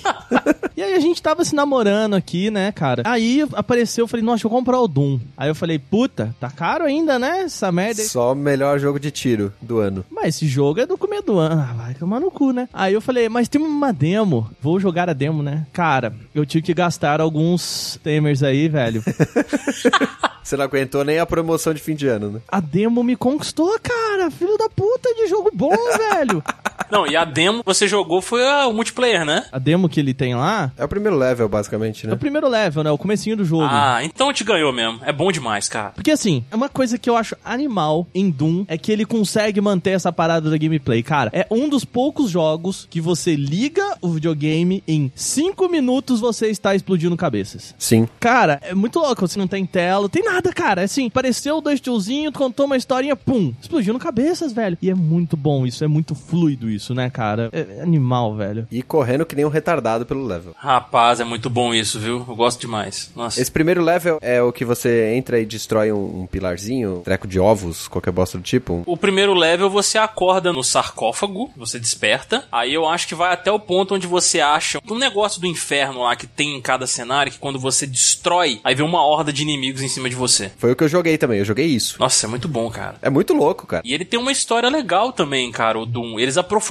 ainda mais. Se vocês acharam que no Doom 3 eles evoluíram bastante a história, nesse aqui, meu amigo, eles evoluíram e muito, cara, a história do, do Doom, sabe? Porque ele foi meio que um reboot mesmo, esse Doom. Ele se passa, né, no complexo aí de Marte, né, no complexo de pesquisa da UAC, onde o diretor, que é o Samuel Hayden, olha, já tem um nome aí que nunca foi colocado na história do Doom, cuja mente do cara é, habita um androide, porque o corpo dele teve já, já morreu há muito tempo por causa de câncer cerebral e tal. O objetivo desse complexo de Marte deles é drenar a energia do inferno de forma a resolver o problema de crise energética da Terra, cara. Olha pra você ver, já mudou totalmente. Não tem nada a ver com o negócio de portal e teletransporte e o caramba mais. Eles fazem isso usando uma torre que chama Torre Argent, que ele não só drena a energia do inferno, mas também ele possibilita que as pessoas viajem para lá. Por que não, né? É, por que não, né? Pode ser uma colônia de férias no inferno. Você quer um bronzeado? As pessoas fazem passeio guiado pelo complexo do alemão, cara. Vale tudo. Aí esse cara, né, o Samuel Hayden, ele já tinha feito algumas expedições no inferno, né, trazendo alguns demônios e artefatos para ele poder estudar. Aí um desses artefatos que ele encontrou lá foi um sarcófago que eu acabei de citar, que tinha dentro dele o protagonista do jogo, que como eu falei lá no início do cast, ele não ganhou um nome, mas ele ganhou um rótulo, que ele é chamado de Doomslayer, que os demônios aprisionaram né, há muito tempo atrás, quando o cara tava fazendo escarcel lá no inferno, né, matando todo mundo, os demônios tudo. Aí eles conseguiram pegar ele e prender ele. Não sei porque que não mataram, mas tudo bem. Isso não tinha jogo, né? É, senão não tinha jogo, exatamente. Aí o, o complexo ele foi invadido por demônios, claro. Peraí, você estava falando que o Doomslayer é Marcos Fênix, é isso? Pois é, basicamente, cara. Sendo cuzão, né? Falando, não, a história foi uma boa. Aí você fala assim, quer dizer que eles copiaram Gears of War, é isso? é muita sacanagem, né? E, pô, e pior que a armadurinha do começo lá, cara, com o capacetinho, eu vou te falar que. é o do Doom, cara. Só que, tipo, virou uma armadura, né, mesmo. Não era roupinha mais com um tanquinho aparecendo, né? É uma armadura mesmo. Faz parte da evolução dos tempos, né, cara? E é legal que eles deram até um nome para essa armadura. É Praetor Suit. Eu acho legal como o... Primeiro que o Doom, ele não se leva a sério nesse sentido. Então, ele, ele continua nessa maluquice que não faz sentido nenhum. Mas é bom, é um pano de fundo muito legal pra tua diversão. Ele não se levar a sério, eu acho que é importante pra série. E o fato do próprio jogo te dar uma dica de que, cara, talvez essa história ela não seja tão importante porque a gente quer que você se divirta. A gente quer que o jogo seja fluido, a gente quer que a gameplay seja legal. Então, pouco que assim, né? Aqui é um 0,0001% de spoiler, que é na primeira cena do jogo. Que é ele olhando pra tela assim, aí começa a rolar um blá blá blá na tela. Ele mesmo fica puto e pega aquela tela e, e manda um foda-se pra aquilo. Eu achei aquilo muito bom, porque é tipo eu, cara. Eu falei assim, que tá, já passa, vai, vai, vamos, quero, quero matar, quero explodir a cabeça. E ele faz isso pra mim, né? Ele pega a tela e manda na parede, assim, tipo, velho, nem pouco importa, vamos, eu tô puto, vambora, sabe? Ele representa o jogador dentro do jogo, né? Ele representa o jogador, eu acho isso maravilhoso. É, cara. isso que você até comentou no, no do anterior aí, né? Que você pode prestar atenção na história ou não, você não precisa prestar atenção e manda ver. No Doom 2016, cara, é a mesma coisa, entendeu? Tipo, tem algumas partes lá para você, para você escutar uma historinha, né? Por exemplo, no início ali mesmo, você vê uns, alguns hologramas que contam uma pequena história para você. Mas é de coisa rápida, assim, sabe? Não há nada que te prende, assim, que te atrapalha no gameplay. Cria um misterinho. É, cria um misterinho, exatamente. Isso que é legal no Doom, cara, no novo. Ele cria um mistério no início para quem gosta da história e quer saber mais, entendeu? Aí você joga, assim, para poder não só matar os demônios, mas poder entender o que, que tá acontecendo. Eu gostei muito disso, sabe? Que não tinha isso nos outros Dooms. Aí o complexo é invadido por demônios, óbvio. E a Olivia Pierce, que é um outro personagem que eles introduzem ele, ela faz um pacto com eles e abre o portal do inferno. Em desespero, o Samuel Hayden, que é o cientista que eu falei, liberta o Doom Slayer, que é o protagonista do sarcófago, para poder dar um jeito nos demônios e fechar o portal. Ele luta, obviamente, com os demônios, né? E chega um determinado ponto que ele encontra encontra uma lâmina mágica que eles chamam de Crucible, que seria utilizada no caso para poder fechar o portal. Mais pra frente ele encontra essa Olivia, que tá transformada na Spider Mastermind, porque assim, a gente tem vários inimigos do game, obviamente dos Dooms clássicos aí, né? Só que esses, por exemplo, o Cyber Demon e o Spider Mastermind mesmo, que eram inimigos que a gente encontrava regularmente no Doom, eles viraram um boss. E é muito legal quando você encontra eles, E cara. é muito foda, cara. É demais. Tua cabeça faz um clique e você fala assim, caralho, velho, tô muito em casa aqui. É muito da hora, velho. É, é muito assim, é um negócio que, cara, vai fundo na tua nostalgia, mas ao mesmo tempo é novo, sabe? É muito bem feito, então muito parabéns. Ele cria uma batalha simplesmente épica contra esses monstros, assim. É muito foda a batalha com eles. E aí a gente caminha pro final do jogo, que eu não vou dar spoiler. Eu só queria re- ressaltar uma questão da jogabilidade, que é aquela mecânica em que você mata o cara meio que pela metade, você vai atirando nele, aí ele fica piscando, aí você tem que meio que dar um dash, finalizar, Isso. é pra ele dropar mais itens e tudo mais. É uma mecânica que, a princípio, ela é muito interessante. Aí depois, quando assim, no começo do jogo, ela começa a te encher muito saco, porque você fala, puta, mas eu tenho que matar todo bicho com essas mini cutscene, assim. Pô, isso meio que vai lerdeando o meu jogo. Você vê que eu sou um cara meio ansioso, né, jogando Doom. Ele é tipo os golpes X-Ray, né, do Mortal Kombat. Dá aquele close, faz uma violência gratuita muito louca, e aí volta pro gameplay, Aquela né? violência gostosa que a gente curte, para saciar o seu assassino que existe dentro de você.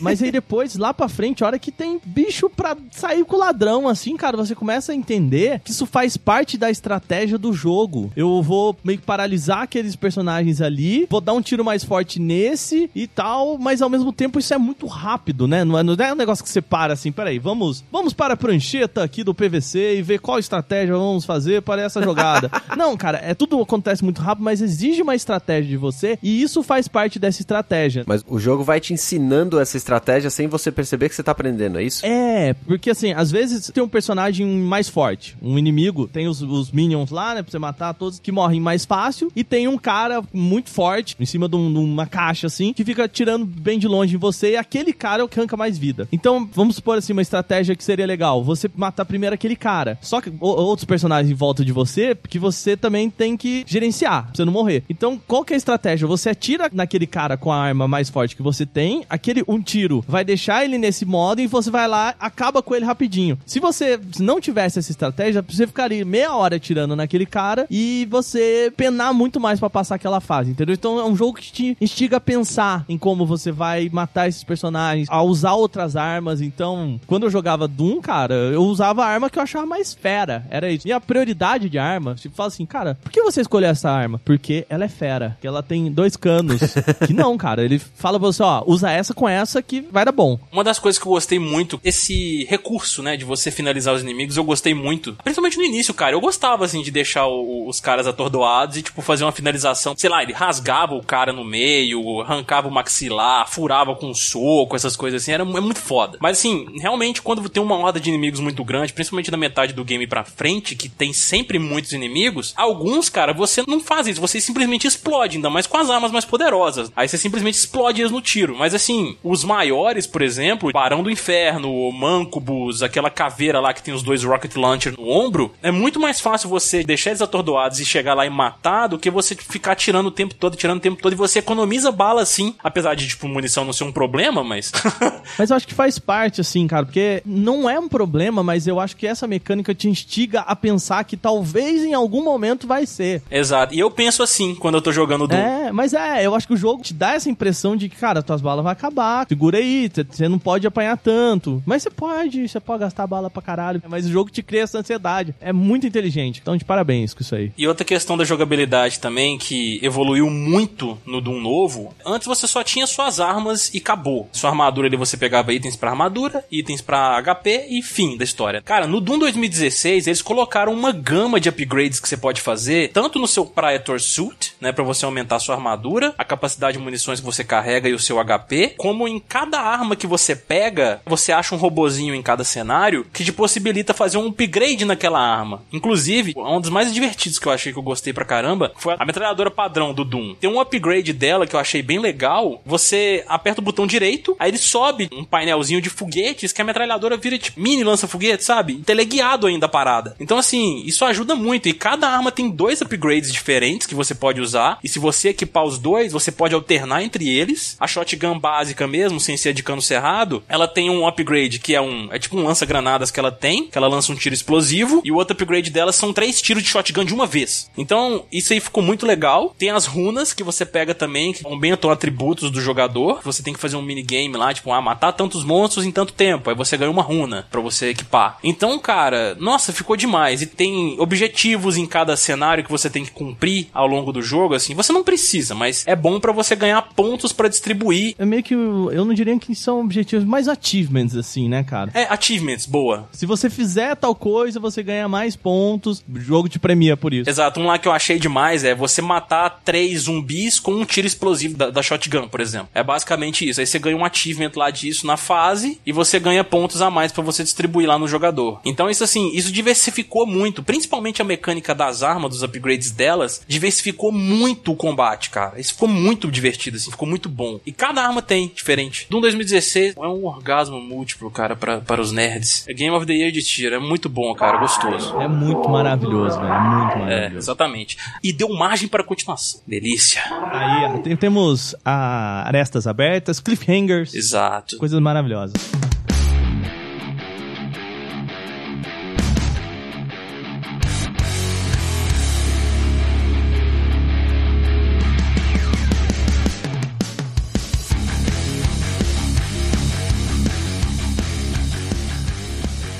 Só que a gente não pode terminar esse podcast de- na boa, assim. A gente não pode terminar falando, nossa, que jogo da hora e acabar o podcast. Não pode fazer isso. Caiu alguma coisa ali porque você vai falar do filme, ó. Exato. Exatamente. Eu tenho que terminar falando do filme maravilhoso, Nossa, Certo. Maravilhoso. fantástico, incrível. Ai, cara. Esse é o Renato Ai. sendo irônico. Eu só vou fazer três comentários sobre esse. Três conjuntos de comentários sobre esse filme. É, primeiro, são os nomes dos personagens. São incríveis, fantásticos, maravilhosos. Nossa. Certo? Aham. O Marine, ele é liderado por um cara ali que tanto faz, mas ele tem um dos caras que é somente Cal Urban, certo? Sim. De Dredd do filme mais recente lá, do Dredd 3D. Sim, E o nome dele é John Green. E o Olha. apelido dele é Reaper. exato. Lindo. Certo? Se você colocar Green Reaper, você tem a morte. Olha só que bonitinho. Sim. Que bonito. Né? Tem uma irmã ali e tal, que faz parte da história, que é uma doutora. E um outro cara, que ele se chama Doutor Carmack. Olha, por que será? Por que será, né? Por que será que o Dr. Todd Carmack existe dentro do filme? Não sei. No final, cara, a história de Doom é uma história de sobrenomes. Né? Como, como eu queria demonstrar. Por isso que, olha, vou explicar pra você, o desavisado ouvinte, que a gente tá lá desde o começo do podcast fechando essa história aqui, cara. É aqui que ela Exato. chega, tá vendo? Por isso Pra que a isso. gente, né, ressaltou tanto os sobrenomes dos nossos queridos personagens dessa história tão bonita de sobrenomes. Crucial. A pauta foi feita toda É. em torno disso. Tudo. Tudo Exato. pra chegar aqui. Uhum. Sugiro para o nome desse podcast de Doom, a história dos sobrenomes. Muito bom. Vou muito colocar. bom, cara, muito bom. Vou colocar no meia-lua esse Só um comentário sobre o filme aqui, galera. Pra vocês aí, ouvintes que não assistiram, simplesmente abram seu YouTube e coloquem lá Doom Movie Scene Third Person. Só isso. Acabou. Sim, Não precisa é. ver mais nada. Esse seria o meu segundo contexto de comentários. Sim. Olha aí. Porque é, é uma cena que homenageia o jogo, que é Exato. foda bagarai, divertidíssima. De fato, é a- uma das partes mais legais do filme. Sim, sim. Aquilo ali já acabou. Não precisa ver mais nada, não, gente. O motivo pelo qual eu assisti Doom, além de ser Doom, é porque a gente tem o Cal Urban, que é um, um bom ator aí. A gente tem a Rosamund Pike, que faz a irmã do Cal Urban ali no filme, que é a menina do Gone Girl, da garota com o Ben Affleck lá, que, Sim. que é um filmaço, assistam. E a gente tem Dwayne Johnson The Rock. Exato. como personagem. Então, assim, você tem que assistir um filme que tem o The Rock. É simples assim. Exceto a fada. Não assistam a fada. Não, fada do dente. Esquece. Eu assisti o filme do Doom, cara, principalmente pelo The Rock, pelo Dwayne Johnson. Assim, eu gosto do Cal Urban também. Todo mundo. né? Exato. Eu, eu gosto do Cal Urban também e tal, mas o Dwayne Johnson ele é sensacional, cara. Eu acho ele muito divertido, eu acho ele um bom ator, sim, sabe? Então, Sim, mas já aviso que ele não salva o filme, tá, É, gente? não salva. Não tem, não tem salvação esse filme. Nada salva esse é uma filme. bosta muito grande. Começando, eu até comentei com o Renato, de tipo, as pessoas que são infectadas e viram monstros, e digo, é uma infecção, não é um inferno, é uma infecção. As pessoas que são É. infectadas, elas se tornam monstros se elas têm corações ruins. É muito É. bom isso, cara. É, Eu só falo isso, gente. Só isso. Se você não é puro de coração, né? Virou ursinhos carinhosos essa porra, velho. Cara. Ai, cara, a CG desse, desse filme é ruim, cara. O CGI desse negócio é ruim demais, velho. Cara, eu só quero saber aqui, eu não sei. Quem fez esse filme foi o Ebol? Foi? Não sei, cara. Não, o procurar Ebo, aqui. o Ebo é muito melhor que isso, cara. É muito melhor. Você assistiu Blood Rain, não? Assisti. Então você sabe Salve, que não é, mestre cara. Webo. Aliás, o, o Webo, né, naquela época em que ele falou que ele ia se ele ia aposentar pra ver se a galera pedia pra ele não aposentar, você lembra disso? Ele falou assim, vou aposentar! Aí ele ficou esperando a galera, falou, não, não faça isso, Webo, você é o nosso mestre e tal. Aí ninguém fez isso, cagaram pra ele. Ele, não, gente, era brincadeira, não vou aposentar nada. Ele deu pra trás, foi muito bom isso. Ai, gente, como eu amo os filmes baseados em games. Já que você perguntou quem é o diretor, né? Ah. Vamos colocar essa curiosidade aqui. Ah. O nome dele é Andrei Bartoviak. Nossa. Ele foi diretor de nove filmes e ele foi cinematógrafo de 35 filmes. Gente. Sendo que em muitos filmes cinematografia é mais importante do que o diretor. Então, Olha eu aí. vou falar aqui os filmes que ele foi cinematógrafo que valem a pena. É, um Dia de Fúria, Uia, caralho? Advogado do Diabo, Que isso, velho? Velocidade Máxima, Olha. Máquina Mortífera 4. Caralho! Só de sacanagem, tá? Tô falando isso aqui só de sacanagem, porque ele é o cinematógrafo e tal. Ele é muito bom, cinematógrafo, faz coisa boa pra cacete. Aí, cara, ele foi ser diretor, né? Lá vem. Aí, ele dirigiu uma meia dúzia de filme aqui que eu não sei quais são, tá? Desculpa. Ah, ele, ele dirigiu um filme bom aqui que eu gosto, que é Romeu Tem Que Morrer, com o Jet Li. É bom, Ah, é bom. Eu gosto desse filme, eu gosto também. Bom, bom. Lá, Gosto. lá em 2000, ele fez isso, Mas tá? vamos combinar que é um filme merda bom, né? É, É, sim. é, massa velho, filme massa velho. É. Aí ele dirigiu Doom em 2005 e ele dirigiu, eu acho que é o melhor filme de videogame da história, assim, grande produção. Hum. Street Fighter, A Lenda de Chun-Li. Ah, não, não, cara, não. Como eu disse, só perde pro mestre Webo mesmo. Puta que pariu, eu não sabia dessa. Tá explicado porque o Doom foi uma merda. Olha a merda que esse cara fez. Ah, não. Não vamos jogar toda a culpa nele e tal, mas Não, assim, né? Caralho, Street Fighter A Lenda de Chun-Li é uma bosta tão grande, mas tão grande. Ah, não, gente. Tem Mario Bros aí na, no- no- na Não. lista dele também? Não, não tem. Puta que pariu. Eu só quero encerrar o cast com essa agora. Chegamos à conclusão de que, como diretor, é um ótimo cinematógrafo, né? Exato, exatamente. Exatamente isso. Caralho, mano, não tô acreditando. Não estragou. É, mas é isso aí, Meu gente, é Deus. isso aí. É louco, né? Como que a pessoa trabalha em Um Dia de Fúria e Street Fighter, a lenda de Chun-Li. Parabéns. Não é? Parabéns É bom. Cinema mesmo, é cara. assim, cara, cinema é assim. Parabéns. Ele é diretor de fotografia do Species, cara. Species é um filmão de Olha, ficção é, científica. é- cara. é aquele filme daquela mulher loura lá que vira aquele monstro, né? É? é? Porra, que filme é bom, cara. Aquele filme daquela mulher loira que vira aquele monstro. É, pois é. Então, eu não sei. É isso mesmo, cara. É isso aí. Tá bom.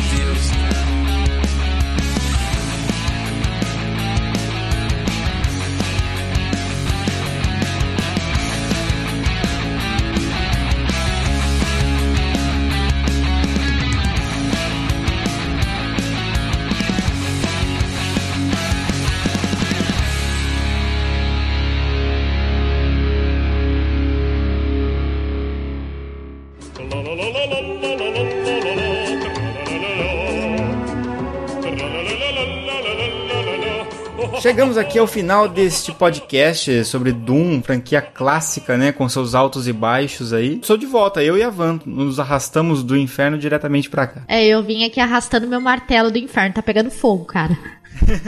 Tá pegando fogo, mas resistiu, né? Baniu muito demônio de volta pro Oh, inferno. com né, certeza, cara. É nóis. Tá só destruindo demônios por aí com o martelo espremendo eles assim. Eu acho que numa próxima DLC você devia ter uma DLC do martelo da Van. Exatamente, exatamente. Homenagem ao martelo mais poderoso do mundo, gente. Você atinge um número X de pontos e aí libera essa arma por 30 segundos. Aí você sai martelando, marretando todo mundo e depois acaba. Exatamente, sai rodando, né? tipo aquele martelo do Smash Bros. Sabe? Sim. Eu imagino isso, eu imagino a van com esse martelo do Smash Bros. tan, tan, tan, batendo todos os demônios. Tem que tocar até a mesma música, inclusive. Ia ser demais, cara. Ia ser muito engraçado. Bom, vamos aqui pra leitura de e-mails que a galera escreveu lá no nosso cast anterior, que foi sobre Metroid. Inclusive, nós concluímos, eu e o Vertamati, no podcast passado, que né, o Metroid Supremo é o Mother Brain, né? E a gente concluiu que o Renato, por estar na capa do cast ali, ele é o Father Brain. Father Brain. Ficou bem a cara dele, por sinal, né? Exatamente. Agora vocês já sabem como é que os Metroidzinhos menores são feitos. Então vamos lá, vamos para a leitura de comentários aqui. Começando primeiramente, vamos nos acomodar aqui no nosso divã e vamos ler o comentário Opa. do psicólogo Arthur. Olha aí, Hora cara. da nossa análise gratuita. Pô, a gente tá lucrando muito aqui no Meia Lua, porque é caro fazer uma análise, né? Então, Pois é, já tá tendo um grande benefício aí, cara. Ele disse o seguinte: uma pena a Nintendo não ter anunciado nada de Metroid pro Switch. Sou muito fã também da franquia. Meu primeiro Metroid também foi o Super Metroid, que joguei meu SNES por indicação de um amigo. Ele me emprestou o cartucho. Você devolveu, né? Acho que Other M é muito injustiçado. Acho um excelente jogo. Me, me sinto jogando mais Metroid em Other M do que na série Prime. Tamo junto, hein, psicólogo Arthur. Eu gostei muito do Other M também. Demorei pra conhecer e acho um jogo excelente. Eu acho que ah, várias franquias é, side-scroll deveriam seguir esse exemplo, inclusive, na minha opinião. Eu acho que se tivesse um Mega Man novo, ele deveria ser no estilo Metroid Other M. Lembro-me também de ter passado muito tempo naquela floresta de Other M logo no início do jogo, sem saber para onde ir, igual foi falado no Coelho Cast. cara, a pior coisa em Metroid é você não saber para onde ir, cara. Natural, se você não sabe pra onde ir, quer dizer que realmente você tá jogando Metroid. Isso acontece em Metroid Prime também, por mais que seja em primeira pessoa, esses puzzles e essas dificuldades de você saber pra onde ir acontecem também, o que é legal, porque acaba virando um FPS diferente, né? Sem a essência básica do FPS convencional. Exatamente. Sei que o foco do cast são os games, mas poderiam ter citado o quadrinho do Metroid, que explica bastante coisa pra quem quer conhecer mais da história. É por isso que tá aí os comentários, galera. Vocês podem, tipo, lembrar de algum assunto que a gente nem comentou, tudo, mas, cara, Exato, muito legal. Vocês complementam, né, o podcast, isso é muito bom. Isso a gente gosta da participação de vocês, né? Essa complementação que vocês trazem aí deixa bem o cast bem mais saboroso, assim, né? Com certeza, mais delicioso. Exato. Ai, que delícia. Ai, Poderiam ter citado também a origem da- do nome Samus Aran, que foi em homenagem ao rei Pelé. Samus Arantes, Samus Aran. olha aí. Somos arantes do nascimento.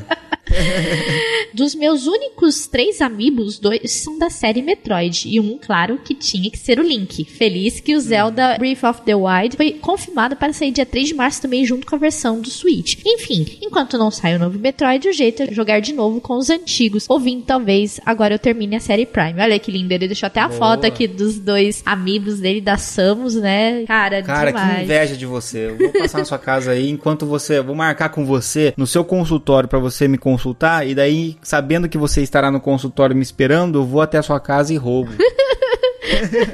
Ó, depois passa o endereço pra gente, tá? Que a gente dá uma passada aí. É, só pra ver, viu? Só pra ver. A gente só quer dar uma olhadinha. Mas obrigada, psicólogo Arthur, pelo seu comentário. Tem, ele fez uma observação aqui. PS, por que a Nintendo não faz mais amigos da Samus? Ia ser mó da hora um amiibo da Samus com armadura de Metroid Fusion ou até Dark Samus. Muito bom. Pô, ia ser foda mesmo. Pois- Mas por que, a Nintendo não faz mais amigos da Samus? Porque senão vai ficar com mais amiibo do que jogo. Tem que fazer mais jogo da, da Samus primeiro. Queremos jogo!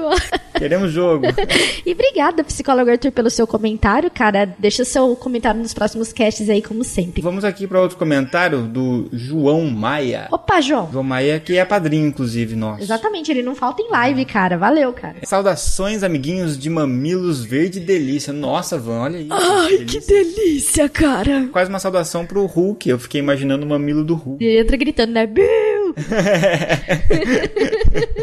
Como vão vossas santidades enverdeadas? Olha Nossa. só. Que legal, gostei. Somos sacerdotes da delícia. Ai, que delícia, cara. Vamos, depois a gente leva o seu sacrifício pra lá, cara. Fica tranquilo. Eu particularmente nunca gostei do gênero Metroidvania. Não que ele seja ruim, mas sim é um gênero cujo qual não me identifico. Mas o enredo da série Metroid é algo digno de livros e contos de ficção científica. O único contato direto com o game foi por emulação no SNES. É, eu também assim tenho um pouco de dificuldade com o gênero, mas isso é porque eu sou ruim mesmo, assim, eu, eu me canso fácil, eu me fico irritado por não conseguir passar determinado parte, determinado ponto, e aí acabo jogando outro jogo que flua melhor para mim, mas é por preguiça, porque são jogos muito legais e quando você vai pegando o jeito deles, tem uma curva de aprendizado bem bacana. Fala sério, hein, ô André, você prefere o Sonic, né? Ah, prefiro o Sonic, não tem essas frescuras de ter que abrir uma porta ali, um tiro verde, tem que ir andando, rolando e batendo todo mundo, um botão resolve tudo, acabou. tá vendo, né? Olha a preguiça aí de jogar Metroid. Quando a pessoa começa a fazer algo, um, desenvolver um jogo, por exemplo, ela desenvolve jogos simples. Depois ela quer fazer a coisa mais complexa que existe no mundo para mostrar que ela é foda. Só que quando alguém vira foda de verdade, ela deixa minimalista, porque sabe que com pouca coisa você já faz uma obra de arte. E isso é Sonic. Olha, ele fez toda uma tese de defesa em favor do Sonic. Ó, André, você tá de parabéns, Sim. cara. Chupa, Caio, chupa, Caio. Chupa Caio. PS, Verta, você fica meia lua ponto sexy no traje da Samus Aran. Eu queria uma água viva com aquela face linda dos deuses na minha cabeça me controlando. Ah, imagina uma Metroid dessa na cabeça com a cara do Renato, assim, que delícia. Cara, é capaz dele comprar um desse, colocar a cara do Renato, colocar pisca-pisca lá pra ficar olhando ali antes de Eu dormir. vou pedir né? pro Paulo fazer um Metroid desse de almofada com a cara do Renato. Vai ficar a coisa mais deliciosa do mundo. Cara vai Isso estar. é muito bom. E o Metroid deveria chamar Octroid, onde ele iria controlar todos pelo oco. Olha aí. Boa. Já sabemos onde vão parar esses tentáculos, né? cara. Já sabemos também o nome do novo, do jogo do Meia Lua, né? Sim, O com certeza. Cotroid. É Metroid, Metroid também já lembra um pouco isso, né? Mas o Cotroid é, o melhor. Boa, João Maia. É muito bom, cara. Obrigado. E obrigado pelo seu comentário, cara. Vamos então agora para o comentário do nosso samurai aí, que eu estou esperando o duelo dele com o Baki ainda, né? o samurai nu, nós iremos duelar nus apenas com nossas espadas, vocês entenderam. o Mikashi-sama. Ele disse o seguinte: Olá, amiguinhos do Meia Lua, tudo bem com vocês? Eu vou bem, cara. E você? Você tá bem também? Ele sempre faz essas perguntas, mas olha, agora, meu Deus, ele é me- pra maiores de 18 anos o que será lido aqui. Vixe, lá vamos nós então. Estou escrevendo esse comentário enquanto estou sendo chupado loucamente por Metroid devassos. Ai, que delícia. Ai, que delícia, Ah, que cara. delícia, cara. Um desses Metroids aí é aquele que tá lá na capa do cast? Não sei, tô só perguntando. Bem, meu contato com a franquia foi quase zero. Sempre enxerguei como mais um jogo legalzinho da Nintendo. O mesmo vale para Zelda. Ô louco! Alguém vai ficar muito triste com só, isso. o contato dele com o jogo foi quase zero, então ele jogou Metroid Zero Mission, ué. Nossa, André. Ai, ai, talvez um jogo feito realmente pela equipe da Brazers chamasse minha atenção. Ô louco, Brazers, cara. Que isso, cara, você tá muito pornográfico hoje. Tem coisas impronunciáveis aqui, Van. Vamos pular o que ele disse aqui, depois vocês leem. Brincadeiras à parte, é bom testemunhar as barreiras quebradas pela franquia, tendo uma mulher como protagonista desde a época que era outorgado aos consoles o famoso termo coisa de menino. Sem contar a criação de um novo gênero que seria utilizado com maestria pelo Castlevania The Symphony of the Night. Aproveitando o gancho, deixo uma sugestão de episódio. Personagens femininas mais fodonas do game. Dante de Salto, o Baioneta, Armozinho de Feng Shui e companhia. Cara, que excelente. Eu quero estar nesse cast de personagens femininas. Toda uma homenagem pra, pro gênero feminino nos games, mostrando a força, né, da, da mulher nos jogos, né. Obrigada, Mikashi-san, pelo seu comentário aí. Exatamente. Pessoal que comentou pelo Deviante, lembrando que nós lemos os comentários também, só que é lá no República, que é um outro podcast lá do Deviante, então deviante.com.br. Lá a gente tem o Meia Lua Cast, juntamente com o Missangas, lá da Jujuba e do Guaxinim. Nós temos o SciCast e também o Repúblicas. E agora também um podcast novo, sensacional, quinzenal, que é o Contrafactual, que basicamente reimagina situações caso algo diferente tivesse acontecido. Por exemplo, e se nós fôssemos capazes de ler pensamentos? O que será? Como é que seria a humanidade? Então essas divagações super legais que a gente, todo mundo já se fez alguma vez na vida, ali ali tá com uma discussão mais focada. Então, ouçam os podcasts do Deviante e dentre os podcasts do Deviante, além do Meia Lua ali, tem lá o Repúblicas, onde a gente lê as mensagens deixadas no site do Deviante. Exatamente, galera. Não deixem de escutar o Deviante, não deixem de escutar os caixas do Meia Lua, galera. Aproveitando também, o Deviante vai estar lá na Campus Party em peso, como sempre está. Fiquem atentos para a Campus Party agora, finalzinho de janeiro, último dia de janeiro e começo de fevereiro. Tem uma semana aí com a Campus Party, vai ter palestra da galera do Deviante lá, vai ter uma mesa especial, sessão de cinema com o pessoal do Deviante. Meia Lua vai estar cobrindo, mas vai ter palestras com SciCast, com Missangas. E o Meia Lua estará lá cobrindo o evento, então se você encontrar uns verdinhos lá, já sabe, né? Exatamente, Ivan. É só chegar pulando na delícia lá, cara. Com certeza. Se vê alguém de verde, você pula. Se, depois, se não for do meia-lua, tudo bem. O máximo que aconteceu foi um, um, contato mais íntimo aí com alguém. Exatamente. Depois de qualquer coisa, é só pedir desculpa. Pode botar a culpa na gente. Passa o nosso cartãozinho lá, meialua.sexy e pronto. Exatamente. Falando em meialua.sexy, Van, pessoal ainda que não se habituou com essa URL, realmente é a nossa URL. Você pode achar que é zoeira, mas não é. Não. É também, mas é a URL de verdade. Mas é uma URL digna do Meia Lua, né? Porque como estamos aqui todos mergulhados na delícia, nada melhor como uma URL digna para isso, né, André? Sim, com certeza. E para facilitar a sua vida, porque o ouvinte tem que decorar um monte de coisa. Ah, qual que é o, o grupo de ouvintes? Qual que é o grupo de lives? Qual que é o canal de live? Qual que é o, o site pro Meia Lua Cast? Então, nós facilitamos a sua vida. O que você precisa saber de cor é www.meialua.sexy. Ai, que delícia, sexy. Que delícia, cara. Não tem como não falar desse jeito. E aí você põe barra, aquela barra invertida, e você começa a digitar várias coisas para determinadas ações. Por exemplo, meialua.sexy barra meialuacast, você já cai direto nos nossos podcasts. Meialua.sexy barra é, costelas, você já vai direto pro costelas hidromel. Meialua.sexy